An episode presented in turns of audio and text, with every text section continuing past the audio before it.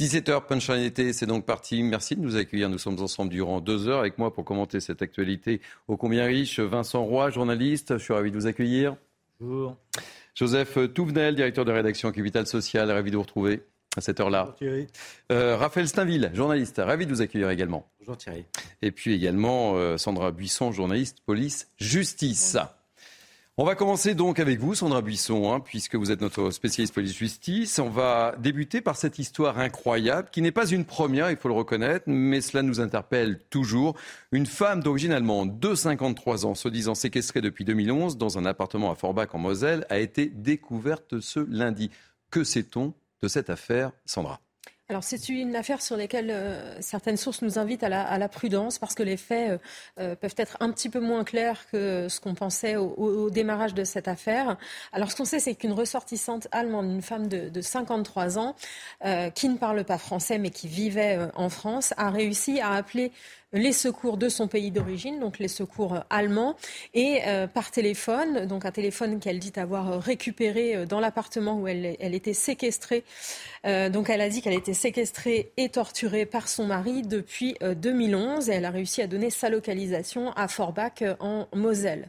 Dans la foulée, donc, les autorités, les policiers allemands, dimanche soir, donc hier soir, ont sollicité les policiers français qui sont intervenus dès ce matin 6 heures au domicile de, ce couple. Alors c'est un appartement qui se situe au deuxième étage d'un immeuble qui donne, euh, euh, enfin un immeuble en centre-ville. L'appartement donne sur la rue.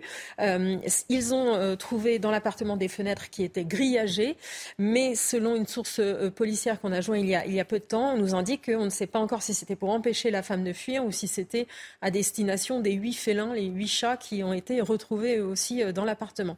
Concernant cette femme, contrairement à ce qui a pu nous remonter initialement, elle a bien été retrouvée dans une chambre, elle était allongée sur le lit, mais elle n'était pas retenue dans cette chambre, c'est-à-dire que la chambre n'était pas mmh. fermée. Il n'y avait pas de cache dans cet appartement, euh, de la même manière que ce qu'on avait vu euh, avec euh, Natacha Kampusch. Alors elle était allongée sur ce lit, elle était nue, elle avait la tête rasée, elle a confirmé aux policiers qui l'ont délivrée qu'elle était retenue contre son gré depuis 2011.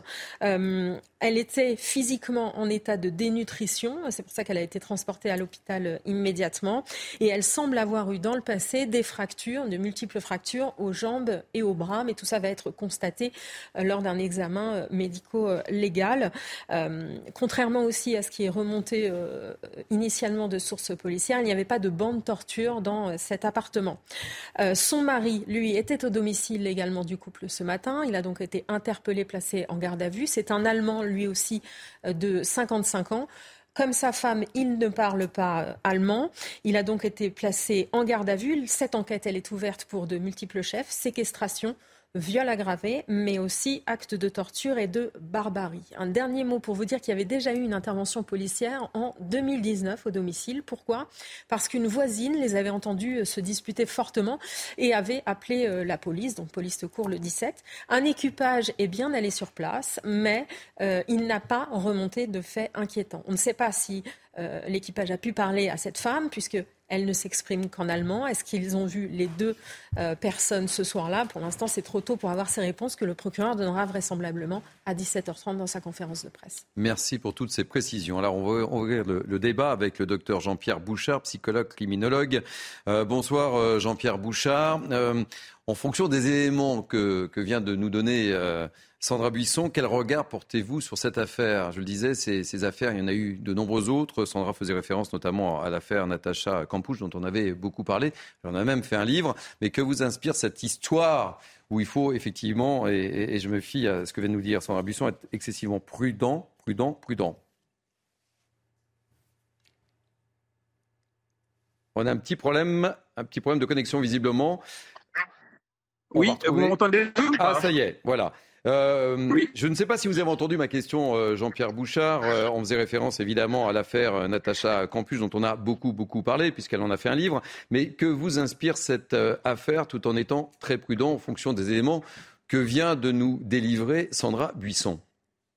Oui, c'est encore euh, beaucoup de choses encore très hypothétiques, évidemment. C'est un, début d'affaire qui, euh, qui sort. Euh, oui, par, affaire par rapport à l'affaire Natacha Campouche, c'est une séquestration et une femme qui se libère de cette séquestration. Mais celle-ci paraît beaucoup plus grave, puisque si les sévices et l'état physique constaté sur cette personne, sur cette victime est réel et lié à la séquestration, c'est évidemment très très grave et c'est plus long en plus que Natacha Campouche, euh, qui était déjà un cas grave, euh, effectivement.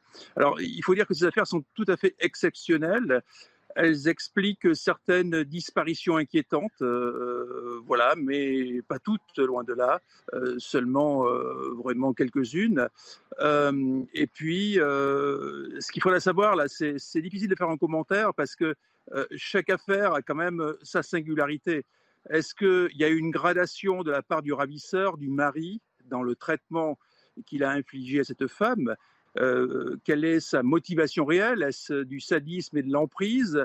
Est-ce euh, que sa femme a voulu euh, rompre leur relation et qu'il l'a en quelque sorte capturé chez lui comme un ravisseur conjugal?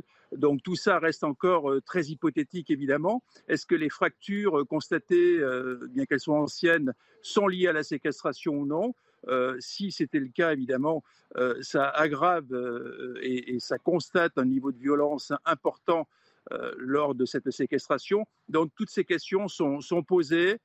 Et quant au profil de personnalité du ravisseur, il peut être assez assez différents. On pense forcément à des gens qui pourraient être psychopathes, pervers, manipulateurs, etc.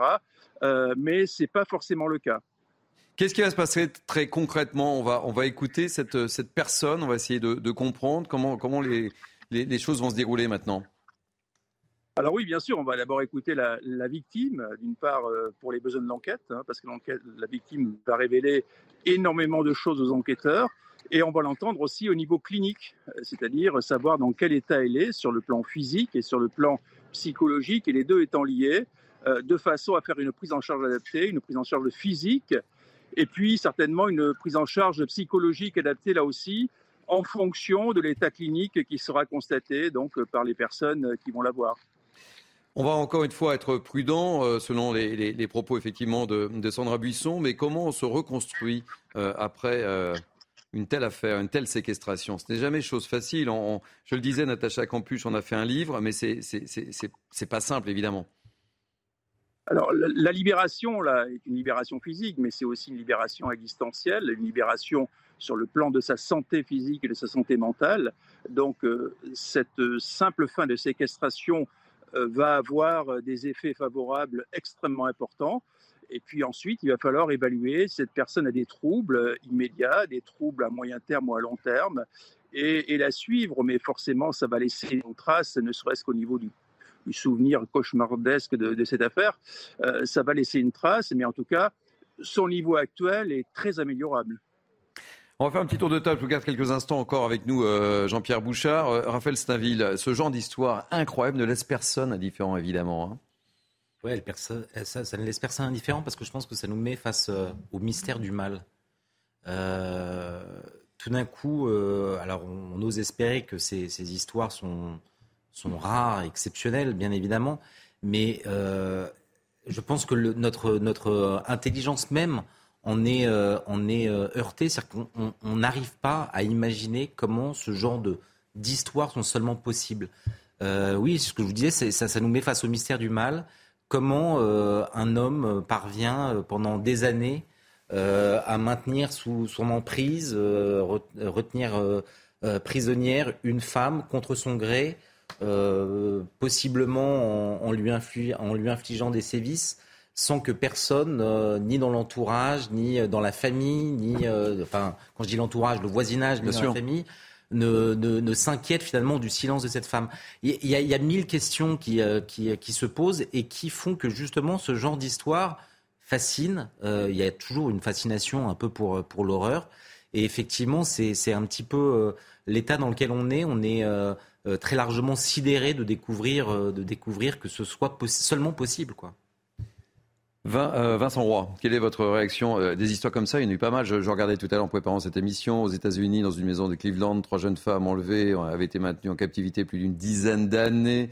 Euh, il y avait également Jessie Dugard, retrouvée en bonne santé dans le jardin d'une maison de, de, San Francisco. Elle avait été retenue pendant 18 ans. C'est vrai que on est toujours interpellé par ce genre d'histoire. Oui, Raphaël Steinville. Alors, dans le cas d'espèce, Raphaël Steinville disait mystère du mal, mystère du mal et mystère du couple, parce que finalement, on ne sait pas, euh, on ne sait pas depuis combien de temps.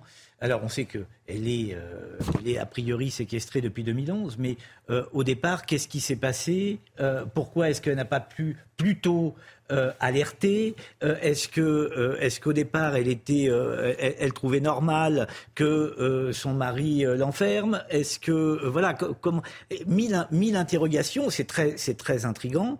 Et, euh, et, effectivement, on a, on a envie de, on a envie d'en savoir plus. Comment a-t-elle eu accès, puisque si elle est séquestrée, comment a-t-elle eu accès euh, euh, aujourd'hui à un téléphone? Voilà, vous, vous, vous, étiez en train de dire qu'elle n'était pas séquestrée dans une chambre, mais comme ça a été dit au départ, j'ai lu déjà des choses dans l'après-midi là-dessus. mais a priori dans un appartement, est-ce qu'elle ne pouvait jamais en sortir? Est-ce qu'on n'en est jamais sorti Enfin voilà. le fait qu'elle ait pris un téléphone portable, c'est qu'elle avait manifestement l'envie peut-être de, s'en sortir. Encore une fois, on reste, on reste très prudent, mais Joseph Touvenel. Euh, au-delà du cas d'espèce, parce que ça a été dit, euh, on manque d'informations. Oui. Moi, ce qui me stupéfie le plus dans le mal, il y a le mal collectif. Ça, on le connaît, une pression extérieure. C'est dans tous les totalitarismes où des gens sont amenés à faire le mal. Euh, c'est la banalité du mal que, décrivait très bien Anna Arendt.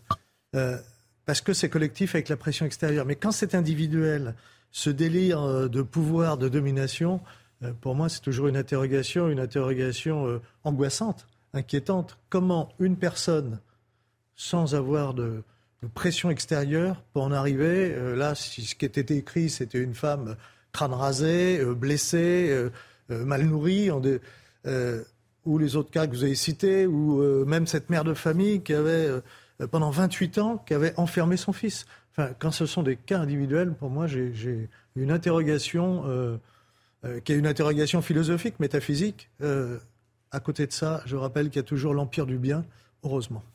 Euh, Jean-Pierre Bouchard, dernière question. comment on en arrive à de telles situations alors là, c'est le ravisseur hein, ou, le futur ravisseur qui a décidé de ce qu'il allait faire. donc, les, les, experts qui vont le voir, les experts ici vont poser ce genre de questions, mais en général, ça vient pas du jour au lendemain. Ce sont des gens qui euh, ont un goût particulier pour ce genre de choses, mais euh, c'est pas forcément extrême. Il y a une gradation dans le traitement de la victime, si vous voulez. Euh, d'autant plus si elle peut s'enfuir ou si elle peut lui échapper. Donc il va prendre des mesures pour la contraindre davantage. Et donc tout ça peut évoluer, évidemment. Mais la conférence du procureur là-bas est très intéressante parce qu'il va nous amener des, des, éléments matériels fiables de façon à avancer plus objectivement dans les commentaires. Merci beaucoup pour votre témoignage, docteur Jean-Pierre Bouchard. Je rappelle que vous êtes psychologue et criminologue et on va suivre évidemment avec vous, Sandra Buisson, cette affaire et les évolutions, puisqu'il y a quelques zones d'ombre, visiblement, encore. Raphaël Staville, un dernier mot sur le sujet. Oui, c'est vrai que ce qui, interroge, c'est que dans, le, dans, la manière dont on appréhende ce, genre d'histoire, euh, on songe bien sûr aux serial killers, mais qui, qui passent par des, des périodes de crise. Là, ce qui interroge, c'est la durée. C'est-à-dire que comment un homme ou euh, dans un cas différent, une femme, parviennent à, s'inscrire dans la durée, euh, maintenant euh, une emprise et, tout ce qui accompagne cette, domination pendant si longtemps. C'est-à-dire qu'on on voit que souvent les, criminels passent par des périodes de, je, vais dire euphorie, c'est pas le bon mot, mais ils ont des crises. Là, c'est autre chose. C'est rationnel, euh, c'est construit dans la durée, et ils vivent avec ce mal euh, de manière euh, permanente. Et ils maîtrisent tout ça sans que, sans que rien ne transparaisse jusqu'à jusqu'à temps que cette femme ait pu passer cet appel pour appeler au secours. C'est fascinant, honnêtement, c'est fascinant de se dire, de, de construire sur la durée, de vivre avec l'absolue certitude qu'ils font quelque chose de mal. Et puis il y a toujours ce qui m'interpelle, moi, c'est l'élément déclencheur. Euh, cette femme, visiblement, hein, je parle sous votre gouverne, euh, Sandra a pris le téléphone. Euh, elle avait donc visiblement la volonté de, s'en sortir. Pourquoi pas plus tôt? Pourquoi Enfin, je voilà, et, et était retenue depuis de, 2011 a priori. Hein. Donc c'est cet élément déclencheur qui fait que. C'est pas parce que là, elle a réussi à appeler qu'avant, elle n'avait pas la volonté de s'en sortir. C'est peut-être qu'elle a eu l'opportunité de saisir un téléphone. Oui, bien sûr, c'est ça. Pour l'instant, c'est trop tôt pour avancer. Et c'est trop tôt, évidemment. Et Thierry, vous essayez de, raisonner de façon rationnelle, ce qui est normal. Ce qui n'est pas rationnel en soi. On est dans des cas qui, qui, arrivent totalement irrationnels, enfin, pour, pour les gens normaux. Exactement. On n'a pas l'âge de cette femme 53 ans. 53. Et Marie, 55. 55, 55. Allez, messieurs, on va, et, Sandra, merci en tous les cas pour euh, ce, ces explications. On va évoquer maintenant la, colère des riverains de la prison de la santé. Euh, c'est vrai que la promiscuité entre les riverains et, la population carcérale est souvent difficile, mais du côté de la prison de la santé, c'est très très difficile. Je vous propose de regarder le reportage d'Axel Rebaud et Mathilde Couvillère-Flornois, et on sera avec Cédric Boyer, représentant France Ouvrière Justice du syndicat des gardiens de prison. Mais d'abord, le reportage, vous allez voir, c'est assez lunaire. Euh, pendant euh, très longtemps et jusqu'à la rénovation de la prison de la santé, il y avait une voiture qui circulait 24 heures sur 24. Cet homme vit dans le quartier qui borde la prison de la santé depuis plus de 20 ans. Depuis la réouverture de la prison en 2019, les nuisances sonores se multiplient. C'est invivable de fait parce que c'est rarement à 4 heures de l'après-midi, c'est toujours euh, entre euh, minuit et 1 heure du matin. Ce sont des cris, ce sont des rires, ce sont des, euh, des coups de klaxon. Sur ces images amateurs, on peut voir des parloirs sauvages entre la rue et la cour de la prison. Mais aussi des jets de sacs de marchandises illicites, comme celui-ci, coincé en haut du mur. Cet habitant du quartier est excédé. Il y a des mots, il y a des regards, il y a, un climat d'insécurité évident. Le cœur de ces nuisances, c'est cette entrée de la prison. Ici, les détenus sont en semi-liberté. Ils sortent le matin travailler et ils rentrent le soir. Mais le problème, selon ce riverain, c'est la surveillance défaillante. Il y a un système de caméras qui, qui est relié normalement, on suppose, au commissariat, mais avec une constante, c'est l'absence de la police. Dans le quartier, les nuisances sonores se multiplient. En décembre dernier, des tirs de mortier ont été tirés depuis la rue Jean Dolan à l'angle de la prison. À cela s'ajoutent les nombreux points de deal. Autre conséquence de ces nuisances, le quartier aurait perdu 25% de sa valeur immobilière. Quand je vous disais que ce reportage était lunaire, on comprend un peu l'exaspération des habitants en, mais c'est quand même dingue, des tirs de mortier qui partent de la prison. Hein. On a bien vu, vous avez bien vu, vous avez bien remarqué. Mais ce qui me stupéfie, c'est le manque de surveillance autour de la prison. je vais raconter une petite anecdote. J'étais euh, un moment un spécialiste des carrières sous Paris. Et euh, on se promène, etc. Et, un soir, je suis sorti. Euh, vous, savez, vous avez les plaques d'égout. on peut la soulever avec le dos assez facilement. Et on sort. Et on s'aperçoit qu'on est sous les murs de la prison de la santé. J'ai jamais vu. Carrément. Oui, sous les murs de la prison de la santé, sur le trottoir, parce que le réseau des carrières euh, passe. Et je me suis dit, mais c'est quand même incroyable. On sort d'abord, un, c'est pas fermé, et deux, on n'a pas vu arriver un képi. Et là, je voyais les images avec les caméras de surveillance. Quand le gars vient et balance, c'est vu par les caméras de surveillance. Il devrait quand même y avoir à un moment donné, c'est une prison, une prison importante.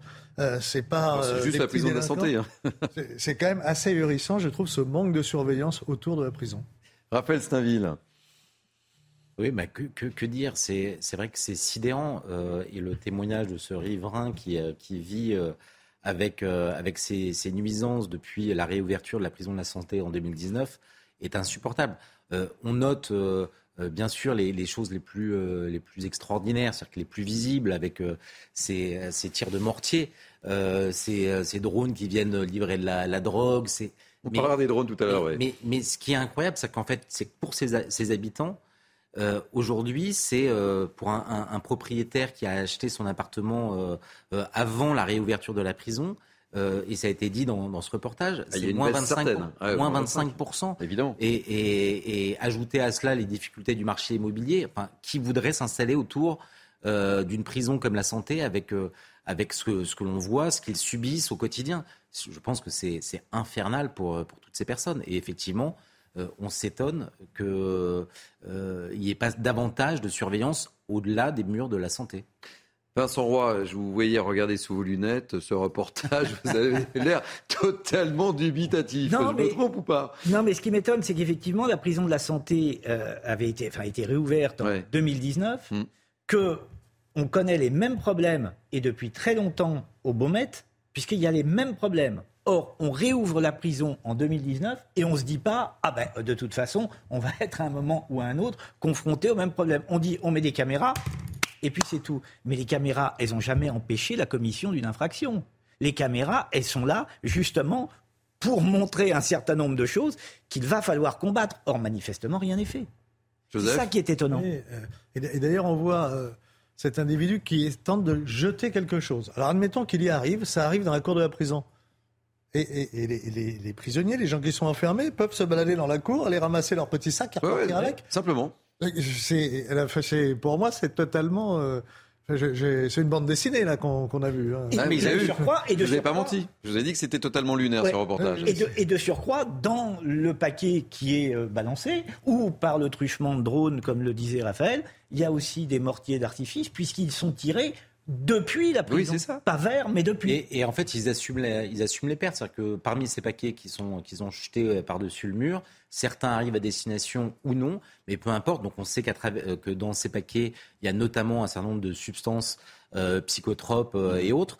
Et, peu importe les pertes, l'idée, c'est de toute façon, c'est que je pense que les, les personnes qui sont à l'intérieur de la prison sont suffisamment puissantes pour euh, assumer ce, genre de perte. Et donc, euh, enfin, c'est sidérant, c'est absolument sidérant de voir ça. Allez, dans la série, euh, Raphaël, vous avez fait la, transition, vous allez bientôt prendre ma place. Hein. on va parler des, drones. c'est effectivement une, une, pratique qui inquiète l'administration pénitentiaire. Regardez ce reportage de Raphaël Lazreg et on en parle juste après.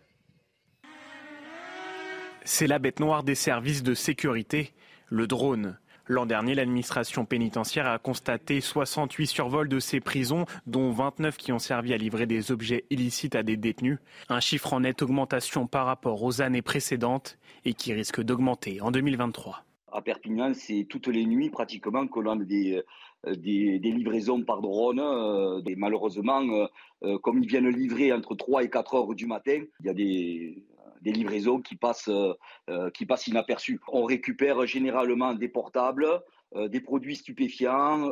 après, ça passe des clés Amazon, des écouteurs. la crainte, c'est évidemment les armes et les explosifs surtout.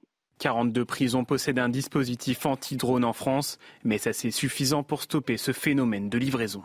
Les dispositifs tels qu'on les connaît aujourd'hui sont efficaces, donc suffisants dans leur efficacité, mais très largement insuffisants euh, sur leur déploiement, puisque c'est l'ensemble des établissements du parc pénitentiaire qui devraient être dotés de dispositifs anti-drone. Les sommes allouées dans le, dans le, budget 2023 pour la sécurité et en particulier la lutte anti-drone, je leur ai dit 3,2 millions d'euros, c'est très largement insuffisant. Le survol d'une zone interdite est un délit puni de 6 mois d'emprisonnement et de 15 000 euros d'amende. Allez, on va retrouver Cédric Boyer, euh, représentant Force ouvrière justice du syndicat des Yann de prison. Ça marche, Cédric Boyer? Vous êtes bien en connexion? Vous m'entendez bien? Oui, bonjour.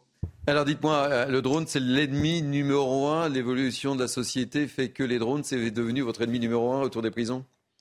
Mais Écoutez, les drones, ça représente un réel problème de sécurité et de sûreté euh, pour les établissements pénitentiaires, mais aussi pour l'ensemble des personnels pénitentiaires. Parce que avec les survols de drone, euh, on, peut tout euh, basculer euh, par-dessus de la prison. Ça peut aller du simple téléphone portable, mais qui, je rappelle, peut servir à préparer une évasion ou à continuer de, gérer son trafic de stupéfiants. Mais on peut aussi, avec les moyens de drone, livrer des, armes et des explosifs qui, là, représentent un, un danger, on va dire, plus qu'important pour l'ensemble des établissements pénitentiaires. J'ai des chiffres, vous me dites s'ils sont bons ou pas. Euh, l'an dernier, 68 survols des prisons, dont 29 qui ont servi à livrer des objets illicites à des détenus. Vous avez ces chiffres, vous aussi? Euh, Écoutez, euh, je, prends l'exemple du centre pénitentiaire de Fresnes. Depuis le début de l'année, on est confronté à pas mal de survols de drones.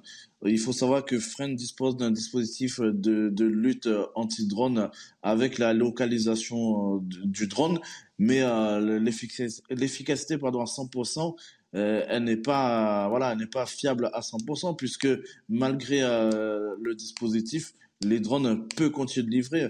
Euh, trois, trois semaines à peu près avec le, travail conjoint des, équipes pénitentiaires et de, services de police, deux, personnes ont été interpellées euh, à l'occasion de, de survols de drones et de remise d'objets illicites. Et ce qu'il faut euh, au-delà de ça, c'est que les, les, peines de prison soient vraiment prononcées. Il y a deux infractions qui peuvent être caractérisées dans, dans ce cas-là. Il y a le survol, le drone avec euh, des, des interdictions qui ne sont pas respectées. Ça peut aller de un mois à six mois de prison avec ceci. 15 000 à 75 000 euros d'amende et aussi la remise d'objets illicites. Donc c'est deux délits qui, qui, qui, qui doit être, euh, comment dire, la justice doit répondre de manière sévère à, et, et pour pouvoir euh, décourager euh, les individus à commettre ce genre de méfaits. Cédric, lorsque euh, vous êtes à la prison de Fun, lorsque vous voyez un drone survoler la prison de Fun, vous faites quoi? Vous dites à votre collègue, regarde, il y a un drone écoutez, qui vole. Il y, y, a tout un dispositif qui, qui, qui, est mis en avant. Je ne vais pas rentrer dans les détails sur la sécurité des établissements, mais il y a des protocoles qui existent euh, au sein du centre pénitentiaire, comme d'autres établissements d'ailleurs, mais à côté de ça, il n'y a, y a, pas, y a, y a pas de sécurité à 100%, puisque malgré ce dispositif-là, malheureusement, il y a eu des livraisons qui ont été faites au niveau du CPFREN avec les moyens de drone. Merci beaucoup, euh, Cédric Boyer, représentant Force ouvrière justice du syndicat des gardiens de prison. Et oui, non, mais le monde change. Portons le couteau euh, dans la plaie, euh, comme il y a des caméras ça veut dire qu'on connaît euh, les infractions qui sont commises la nuit aux abords tant de la prison de la santé que de celle des Baumettes. Euh, Qu'est-ce qui se passe? On a un problème de personnel, on ne peut pas mettre euh, assez de, de, de policiers dans les rues. Qu'est-ce qui se passe? Pourquoi, pourquoi on ne fait rien? Pourquoi ce sont les riverains qui alertent alors que je ne peux pas imaginer que le phénomène ne soit pas connu par les services de police? Donc qu'est-ce qui se passe exactement? Est-ce qu'on peut avoir une réponse sur ces questions? Ou pas On va marquer une pause si vous le voulez bien. On va marquer une première vous pause. Autorise. Vous m'autorisez? C'est parfait. Merci, mon cher Raphaël Steinville. Il va finir par prendre ma place, oui. euh, on se retrouve dans quelques instants et on parlera de cette loi des, des séries euh, dans les parcs d'attractions en France. Euh, vous le savez, il y a eu un mort et une blessée euh, grave euh, au Luna Park du Cap d'Agde et puis quatre personnes dont le gérant qui ont été placées en garde à vue. Puis un autre accident avait eu lieu fin juillet dans le Var. On en parle juste, juste après. Ne quittez pas. Nous sommes ensemble jusqu'à 19h. Il est 17h30, c'est bien Punchline était jusqu'à 19h avec moi pour commenter cette actualité. Vincent Roy, Raphaël Steinville et Joseph Touvenel. Juste avant de parler des, des parcs de loisirs, j'aimerais vous faire réagir sur Booba. Ça vous a pas interpellé Booba, vous savez qui il est? Oui, Hein? très bien. Vous pouvez chanter une chanson de Booba? Euh, euh, je, je pouvais, Oh, là pas- je peux pas, mais je, je, je pouvais, euh, oui, oui, je pouvais. Alors, il chante, il rappe, Oui, mais Et il là- parle aussi. oui, et là il est, il est, il est revenu à... Et, et il parle et il a parlé de, de l'État. Euh, ce qui est étonnant pour euh, un rappeur, me semble-t-il, de prendre une position aussi euh, cash, puisqu'il juge l'État trop mou, faible. Et on le voit, on voit quelques citations que mon ami Martin Mazur, avec lequel nous préparons cette émission, nous met à l'écran. Quant aux émeutes, je trouve surtout que la police, le système judiciaire ou carcéral et plus globalement l'État ne se font pas respecter. Les jeunes n'ont pas peur de la police. L'État est beaucoup trop mou et faible. C'est étonnant parce que ce qui serait intéressant, c'est de demander, de, de connaître euh, la réaction du public de Booba. Je ne suis pas certain que le public de Booba soit en adéquation, enfin, je m'engage un peu en le disant, mais avec les propos de Booba. Et, il y a également cette citation les peines de prison sont trop légères et surtout rarement appliquées. Les policiers sont, les policiers sont discrédités. Réaction. D'abord, ce qui est intéressant, c'est que je pense que euh, Booba est libre par rapport à son public. Vous évoquiez son public et, et- et savoir si. euh, Alors, je m'engageais sans aucune certitude Non, non, par rapport à ça, non, évidemment, mais on peut que- penser que. Hein. La, la vérité, je pense que c'est une vraie question. Que je pense qu'aujourd'hui, un certain nombre d'artistes sont otages de, de leur public ou de, ce qu'ils pensent euh, que leur public pense et ils n'osent plus dire les choses telles qu'ils les voient, telles qu'ils les pensent parce que ils ont trop peur de contrarier ceux qui vont acheter leurs disques, voir leurs films, peu importe. Et donc la, première chose, je pense que c'est ça, c'est-à-dire que euh, ce qui est intéressant, c'est que Booba s'affranchit justement de d'une manière de parler, de penser euh, habituelle chez les artistes. Et il dit, je pense, euh, ce qu'une majorité de Français, à défaut de, de son public euh, qui lui est propre, euh, pense. Euh, et, ça, avec le, poids qu'il a, en fait, c'est comme disent les jeunes, c'est quelqu'un qui pèse dans le game. oui. J'aime bien qu'on veut parler comme ça, Raphaël Saville. Vous ne nous habituez pas à ce type de langage, mais qu'est-ce qui se passe? Et, ben non, mais c'est très intéressant. C'est très intéressant. C'est que je pense que ça. Et ça vous a pas interpellé que Bouba prenne ça vous a surpris ou pas Enfin, moi, ah personnellement, ça m'a surpris. J'étais un peu étonné. Je sais pas, Raphaël. C'est pas, pas, la première fois, en fait, qui qu'il a des, propos euh, assez tranchés. Euh. Non mais là, euh, dans le contexte du moment, le climat du moment, balancer ça, les peines de prison sont trop légères et surtout rarement appliquées, les policiers sont discrédités. Oui. Pour, ma part, j'ai pas la même analyse que vous. Hein. Je pense qu'une partie de son public est tout à fait d'accord. Ils en rient, ils en profitent. Il provoque, on le voit d'ailleurs quelquefois sur des scènes qui sont filmées, il provoque la police en disant Toi, qu'est-ce que tu fais? Tu vas pas rien faire, tu peux rien faire, etc. Décidément, qu'est-ce qui vous prend tout autour de la table Avec la gestuelle, etc. Je ne vous reconnais pas ni Raphaël ni vous, Joseph. Je ne sais pas si c'est le fait de parler de Bouba qui libère. Euh, ça libère vos chakras en tous les cas. Et donc, euh, une partie du public est tout à fait d'accord, en profite. Euh, et c'est en pleine cohérence parce que la loi des cités, elle est beaucoup plus rude que la loi de la République. Hein.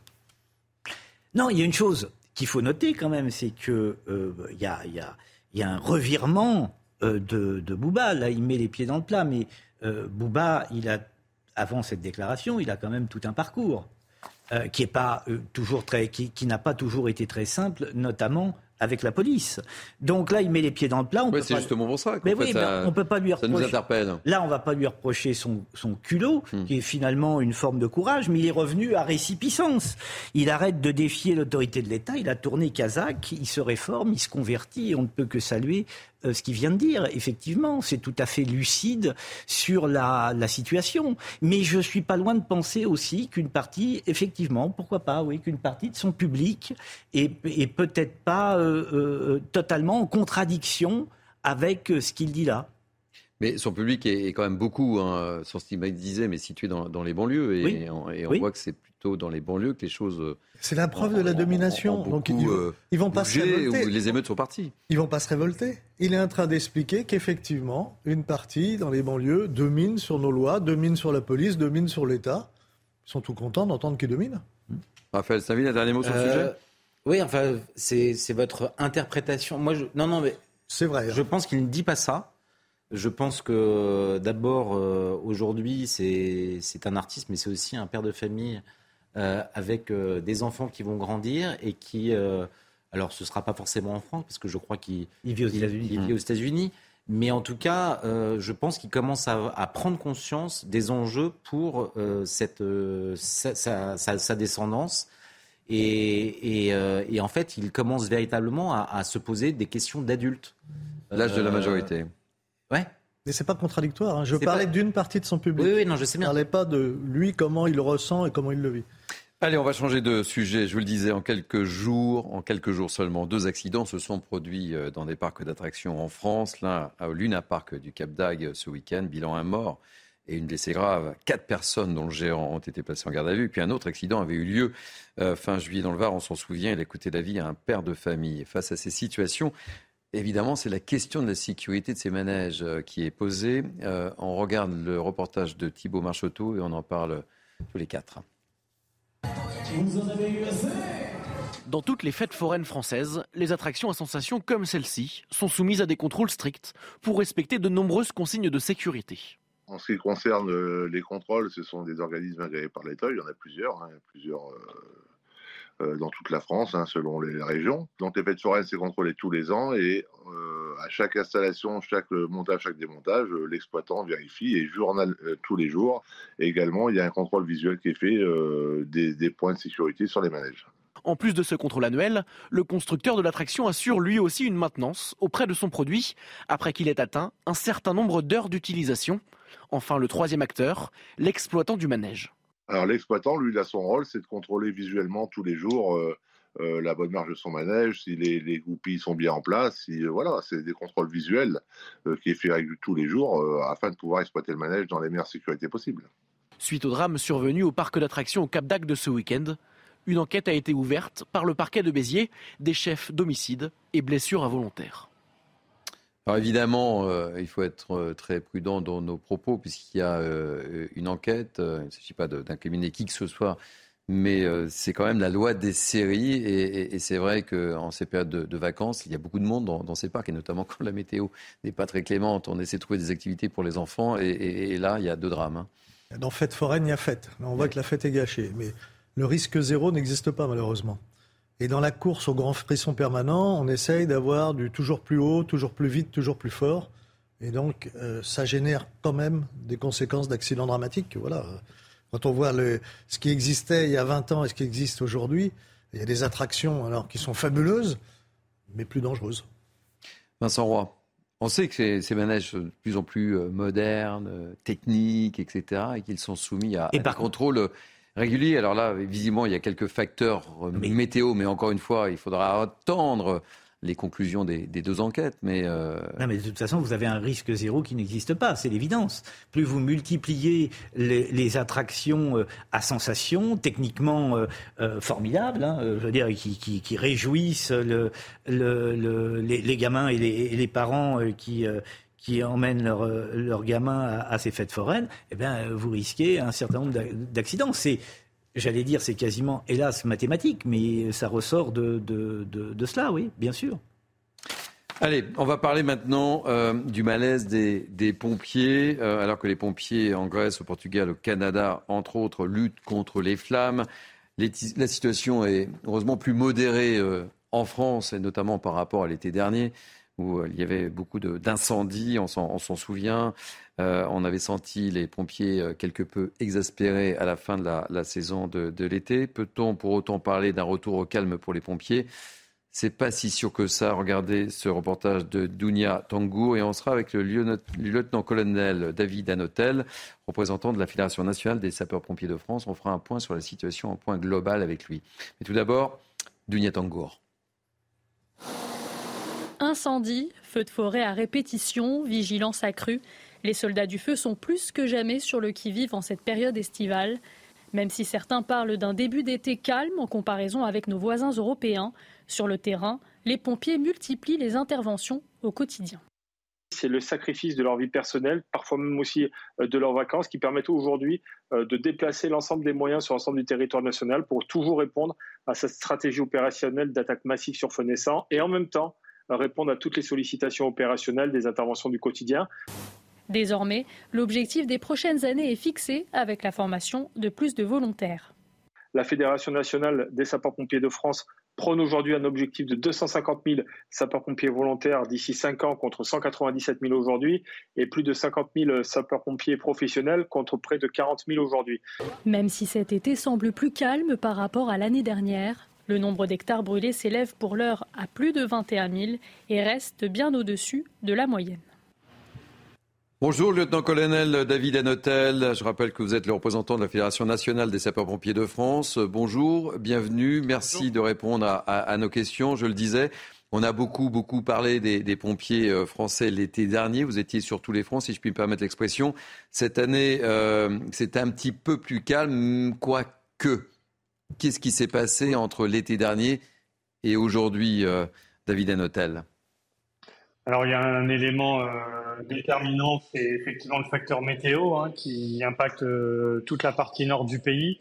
Les deux gros faits majeurs de l'année dernière, c'était effectivement ces deux incendies de grande ampleur dans le sud-ouest et puis également de nombreux incendies sur tout le territoire, en particulier au nord de la Loire, dans le Jura, en Bretagne, par exemple. Donc c'était vraiment un, élément assez nouveau. Euh, avec un, nombre de surfaces, euh, une superficie totale de plus de 70 000 hectares.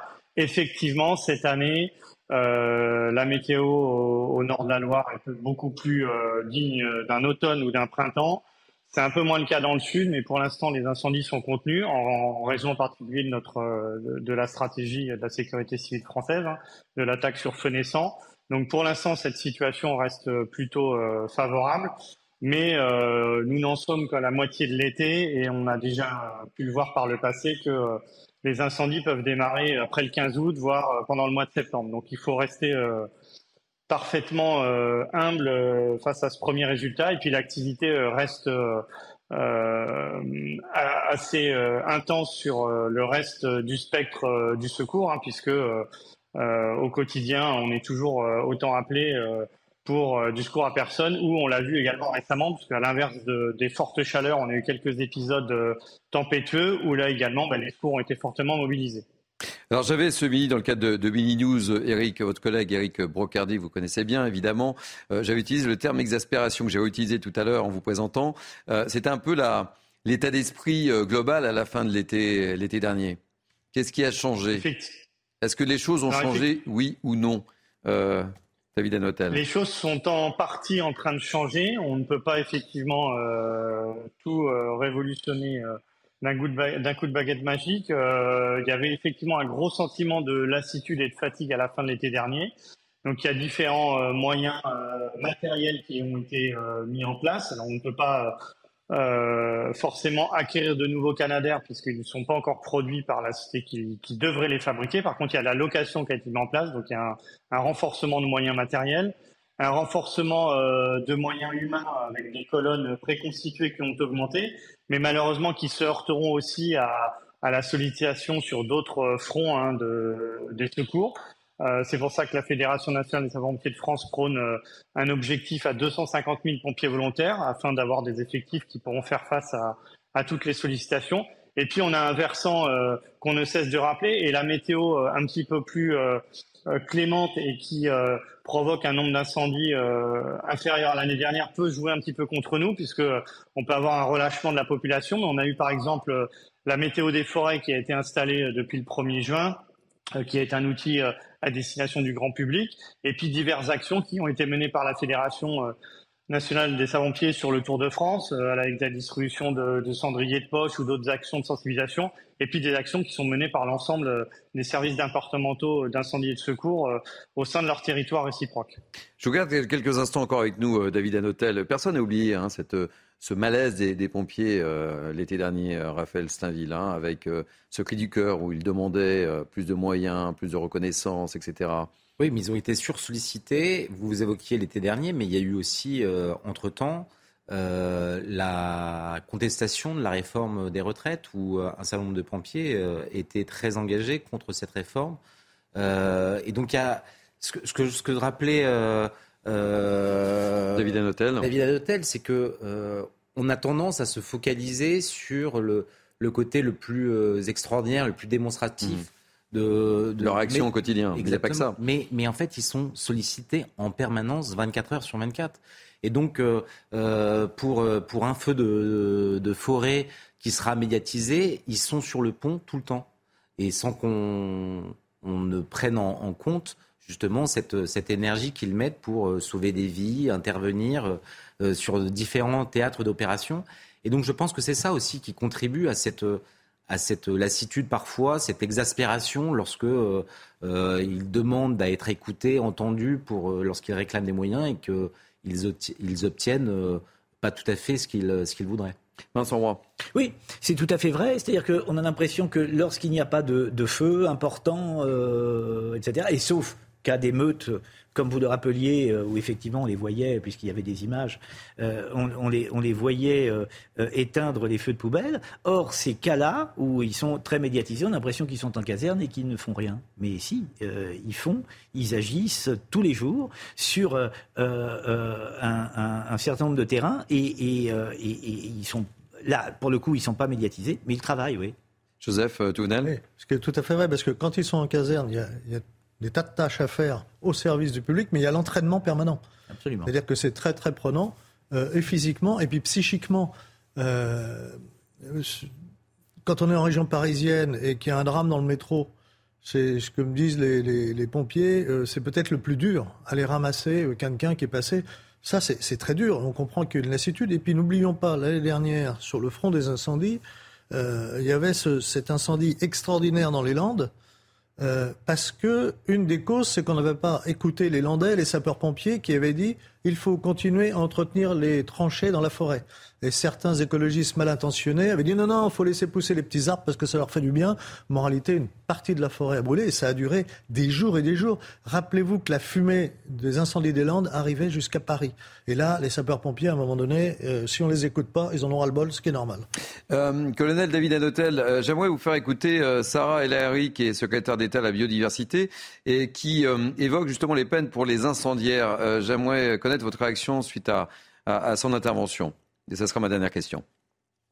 Aujourd'hui, un départ de feu par négligence, c'est d'abord un délit. Ça veut dire que c'est un an de prison et 15 000 euros d'amende en cas de violation involontaire parce qu'il y a eu euh, un comportement euh, enfin qui n'a pas qui n'a pas respecté les règles. Deux ans de prison, 30 000 euros, 30 000 euros d'amende si c'est une violation manifeste, c'est-à-dire que si vous savez, vous le faites, vous jetez volontairement votre mégot. Trois ans de prison et 45 000 euros d'amende en cas euh, d'incendie de bois, de forêt ou encore de maquis. En réalité, c'est ce qui enclenche des feux. Dix ans de prison et 150 000 euros d'amende en cas de la mort d'une personne dans cet incendie. Je vous assure que la question de la punition est lourde. Votre réaction, euh, David Hôtel Effectivement, les départs de feu euh, forêt ou espace naturel, c'est 90% euh, d'entre eux sont d'origine humaine. Donc il est important de, rappeler toutes les règles de prudence, on le fait régulièrement, et que c'est également nécessaire de mettre le doigt sur effectivement le côté imprudent.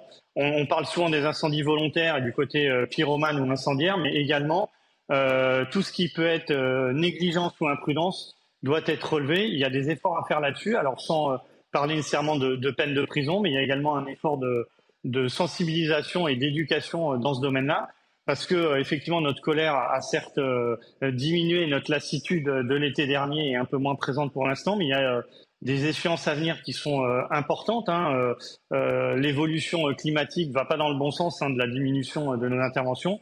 Et puis on a des échéances euh, internationales telles que la Coupe du Monde de rugby ou les Jeux Olympiques qui seront qui plus est en période euh, estivale en 2024, qui forcément nous mettront euh, à contribution.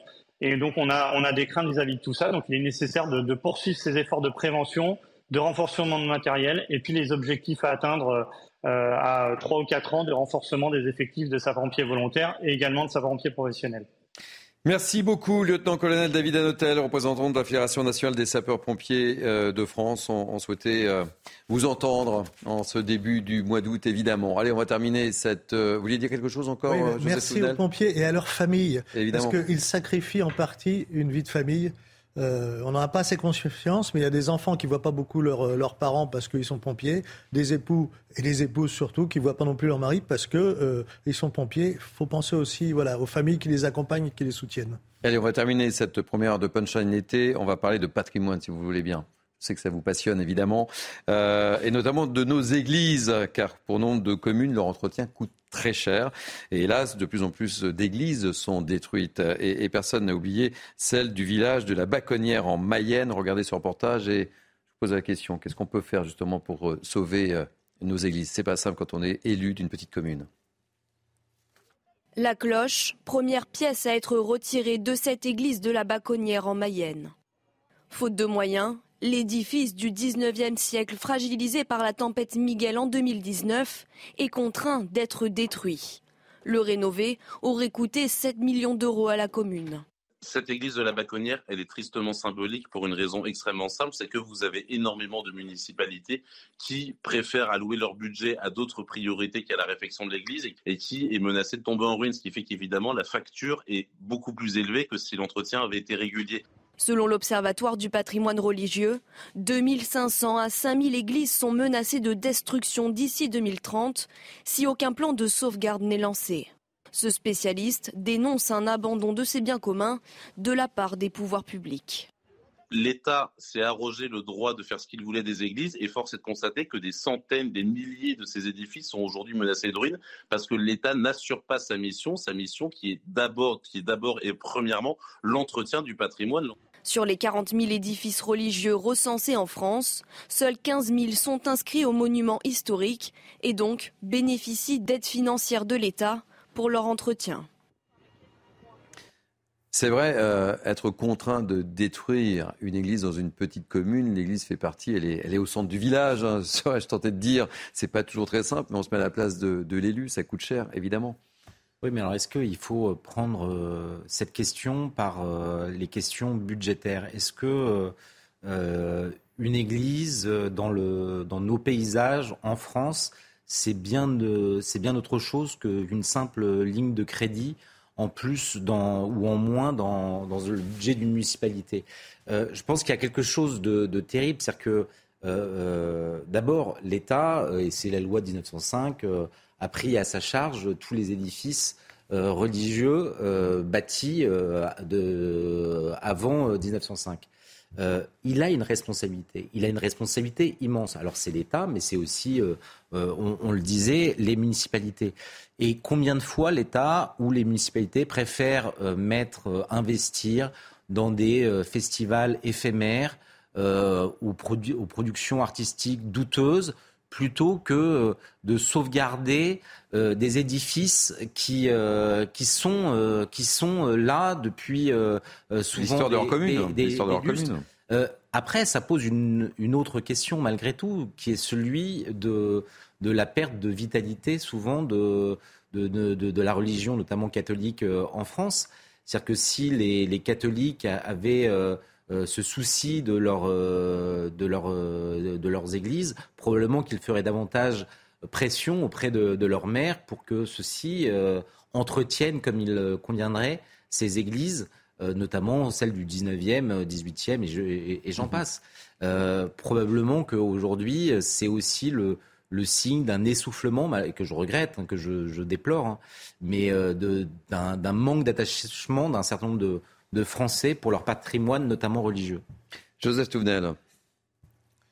On voit, il, y a, il y a quand même aussi de l'argent dans la culture, parce qu'il y a le problème religieux, je suis tout à fait d'accord, et le problème de la culture. Moi, j'ai été frappé euh, déjà quelques, quelques mois, mais il n'y a pas si longtemps, d'aller voir en province, euh, euh, dans un magnifique bâtiment ancien, une exposition d'art moderne. Et je pourrais vous montrer les photos, je peux encore les avoir là où vous aviez euh, des caisses avec des clous. J'ai cru qu'il y avait des travaux. Non, c'était une œuvre. Et quand on s'intéresse à ça, c'est une œuvre subventionnée mm. qui coûte très cher. Et je pense qu'il y a peut-être des choix à faire et qu'on on donnerait d'ailleurs au public, on lui montrerait en lui disant quel est votre choix? On entretient une église ou on finance des trucs qui ne sont pas, qui sont pas une mm. œuvre. Hein. Il y avait aussi un autre, c'était des pots de peinture avec un petit échafaudage métallique. Euh, moi, ça me scandalise peut-être que la gestion des biens culturels, on devrait un peu regarder ce qui est utile, ce qui est nécessaire, et ce qui est de la vraie culture et ce qui ne l'est pas? On ferait des économies d'un côté qu'on pourrait amener pour l'entretien des églises de l'autre. Alors j'évoquais ce matin dans, le cadre de Mini News, puisqu'on en, a parlé, euh, certaines villes, certaines euh, communes, certains villages aussi, où transforment euh, comment l'église en, lieu de vie. Je citais cet exemple de Nantes d'un hôtel, enfin d'une église qui est transformée en hôtel. C'est entre la destruction d'une Église et essayer de trouver une autre solution pour la maintenir. Alors certes, on n'est plus dans son rôle religieux, je l'entends et je le comprends, mais euh, vous en pensez quoi, vous, euh, Vincent Roy? Euh, J'en pense pas grand-chose. ce que je pense, et, je viens après tout ce qui vient d'être dit, avec lequel je suis, je suis d'accord, c'est peut-être interroger les Français dans leur rapport à leur histoire on a l'impression, qu'est-ce que qu'est-ce que c'est qu'est-ce que c'est qu'une église? C'est c'est un rapport avec l'histoire du village dans lequel elle a été construite, etc. Bon, euh, je pense qu'on a un problème euh, avec notre histoire qui n'est pas nouveau, et ceci, euh, on, a une maladie. Hein. quand je dis problème, je veux dire maladie, mmh. et les destructions des églises en sont l'un des symptômes. Moi, si je peux me permettre, le changement de destination des églises, euh, quand même elles ont été désacralisées, euh, ça me choque. oui, mais entre la destruction, Raphaël. Non, non, j'entends très bien. C'est, je peux comprendre que ça choque. J'entends, hein, j'entends très bien cette nuance. Mais pour moi, euh, c'est se préparer. Alors demain, enfin aujourd'hui, ce sont des églises transformées en hôtels, transformées en, en, boîte de nuit, en, ce que vous voulez. Mhm. Et puis demain, c'est quoi? Euh, Est-ce que justement, face à, la pression, parce qu'en fait, je pense qu'on sous-estime euh, aujourd'hui, mais si vous allez euh, dans d'autres pays d'Europe, vous voyez à quel point l'islam politique aujourd'hui gagne du terrain. Demain, en fait, ces églises, elles seront transformées en, en, mosquées, ça ne choquera personne. Mmh. Moi, honnêtement, je, trouve que ce changement de destination qu'on nous prépare en disant, bah voilà, aujourd'hui c'est une piscine, aujourd'hui c'est euh, une boîte de nuit, c'est un bar. J'entends. Hein. Hmm. Non, en fait, ça doit nous interroger profondément. Euh, ces, églises, elles ont été édifiées pour quelque chose, euh, pour quelqu'un surtout, euh, pas pour qu'elle change de destination. Mais je pars du principe, alors j'entends, et, c'est tout à fait recevable, hein, évidemment, Raphaël, comprenez-le bien, mais je me dis qu'entre une destruction et le fait de conserver un, un monument, euh, oui, mais quel qu'il soit. Enfin bon, voilà, on peut, on peut en parler longtemps, hein, mais, mais j'entends, euh, j'entends e-, effectivement notre rapport, notre rapport à l'histoire, notre rapport au sacré. J'y reviens. Exactement. Allez, on va marquer une pause euh, avant d'entamer la deuxième heure de punchline. Attention, révisez vos fiches. je vais vous demander quel est le prix du melon, le prix de la tomate, le prix des cerises. On verra si vous faites le marché habituellement. Il paraît qu'il baisse. On en parle juste après. Pas, pas à Paris en tout cas. On en parle juste après. Non, non, mais on en parle tout de suite. Non, tout de suite. Il est 18h, c'est la dernière ligne droite, la dernière heure pour Punchline été. On se retrouve dans quelques instants avec nos grands témoins du jour, mais tout de suite un point info avec Isabelle Piboulot. En Moselle, dans la commune de Forbach, garde à vue prolongée de 24 heures pour l'Allemand de 55 ans interpellé ce matin. Une enquête est ouverte pour séquestration, viol aggravé, acte de torture et de barbarie. Une Allemande de 53 ans affirme avoir été séquestrée depuis 2011 par son mari. Elle a été découverte par la police dans l'appartement du couple, nue, le crâne rasé et dénutrie. Aucune trace de sang n'a été découverte autour de la quinquagénaire. À Marseille, les riverains à proximité de la prison des Baumettes sont excédés. Leur quotidien s'est transformé en enfer en raison de nuisances sonores. Des tirs de mortier d'artifice retentissent une à deux fois par semaine à des heures tardives, cumulés à des cris qui parviennent de la prison des femmes, privées notamment de fenêtres anti-bruit. Et puis face aux feux de forêt au Portugal, des centaines de pompiers sont toujours à pied d'œuvre, notamment dans le centre et le sud du pays.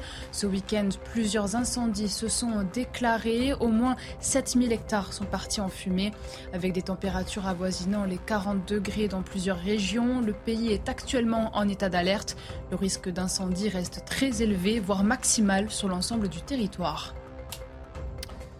Merci, chère Isabelle Piboulot. Allez, on poursuit euh, Punchline été avec Vincent Roy, Raphaël Steinville, Joseph Touvenel. Juste avant de partir en, en pause publicitaire, je vous posais une question. Vous avez fait le marché récemment, messieurs? Oui. Le plus souvent possible. Le plus souvent possible. Alors, avant de, regarder ce, le reportage Dunia Tangour, est-ce que vous avez fait un point sur le, euh, les prix? Il y a des choses qui vous ont interpellé? Bah, Si vous me parlez de, fruits, honnêtement, ça m'intéresse pas tellement. Mais vous mangez pas de fruits, vous? Non. C'est bon pour la santé, pourtant. Oui, oui, mais c'est pas ce qui m'intéresse euh, le plus si on parle justement de cuisine. D'accord. Mais euh, non, sur les légumes, normalement, ça devrait aller. Ok. Joseph? Les fruits et légumes, alors je fais aussi le marché, hein, au moins normalement une fois par semaine. Euh, les fruits l'ont fait qu'augmenter. Hein. Alors je ne sais pas s'il y a une légère baisse euh, en ce moment parce que mon primeur est en vacances. Donc, euh, mais en, quelques mois, c'est des pourcentages très très importants.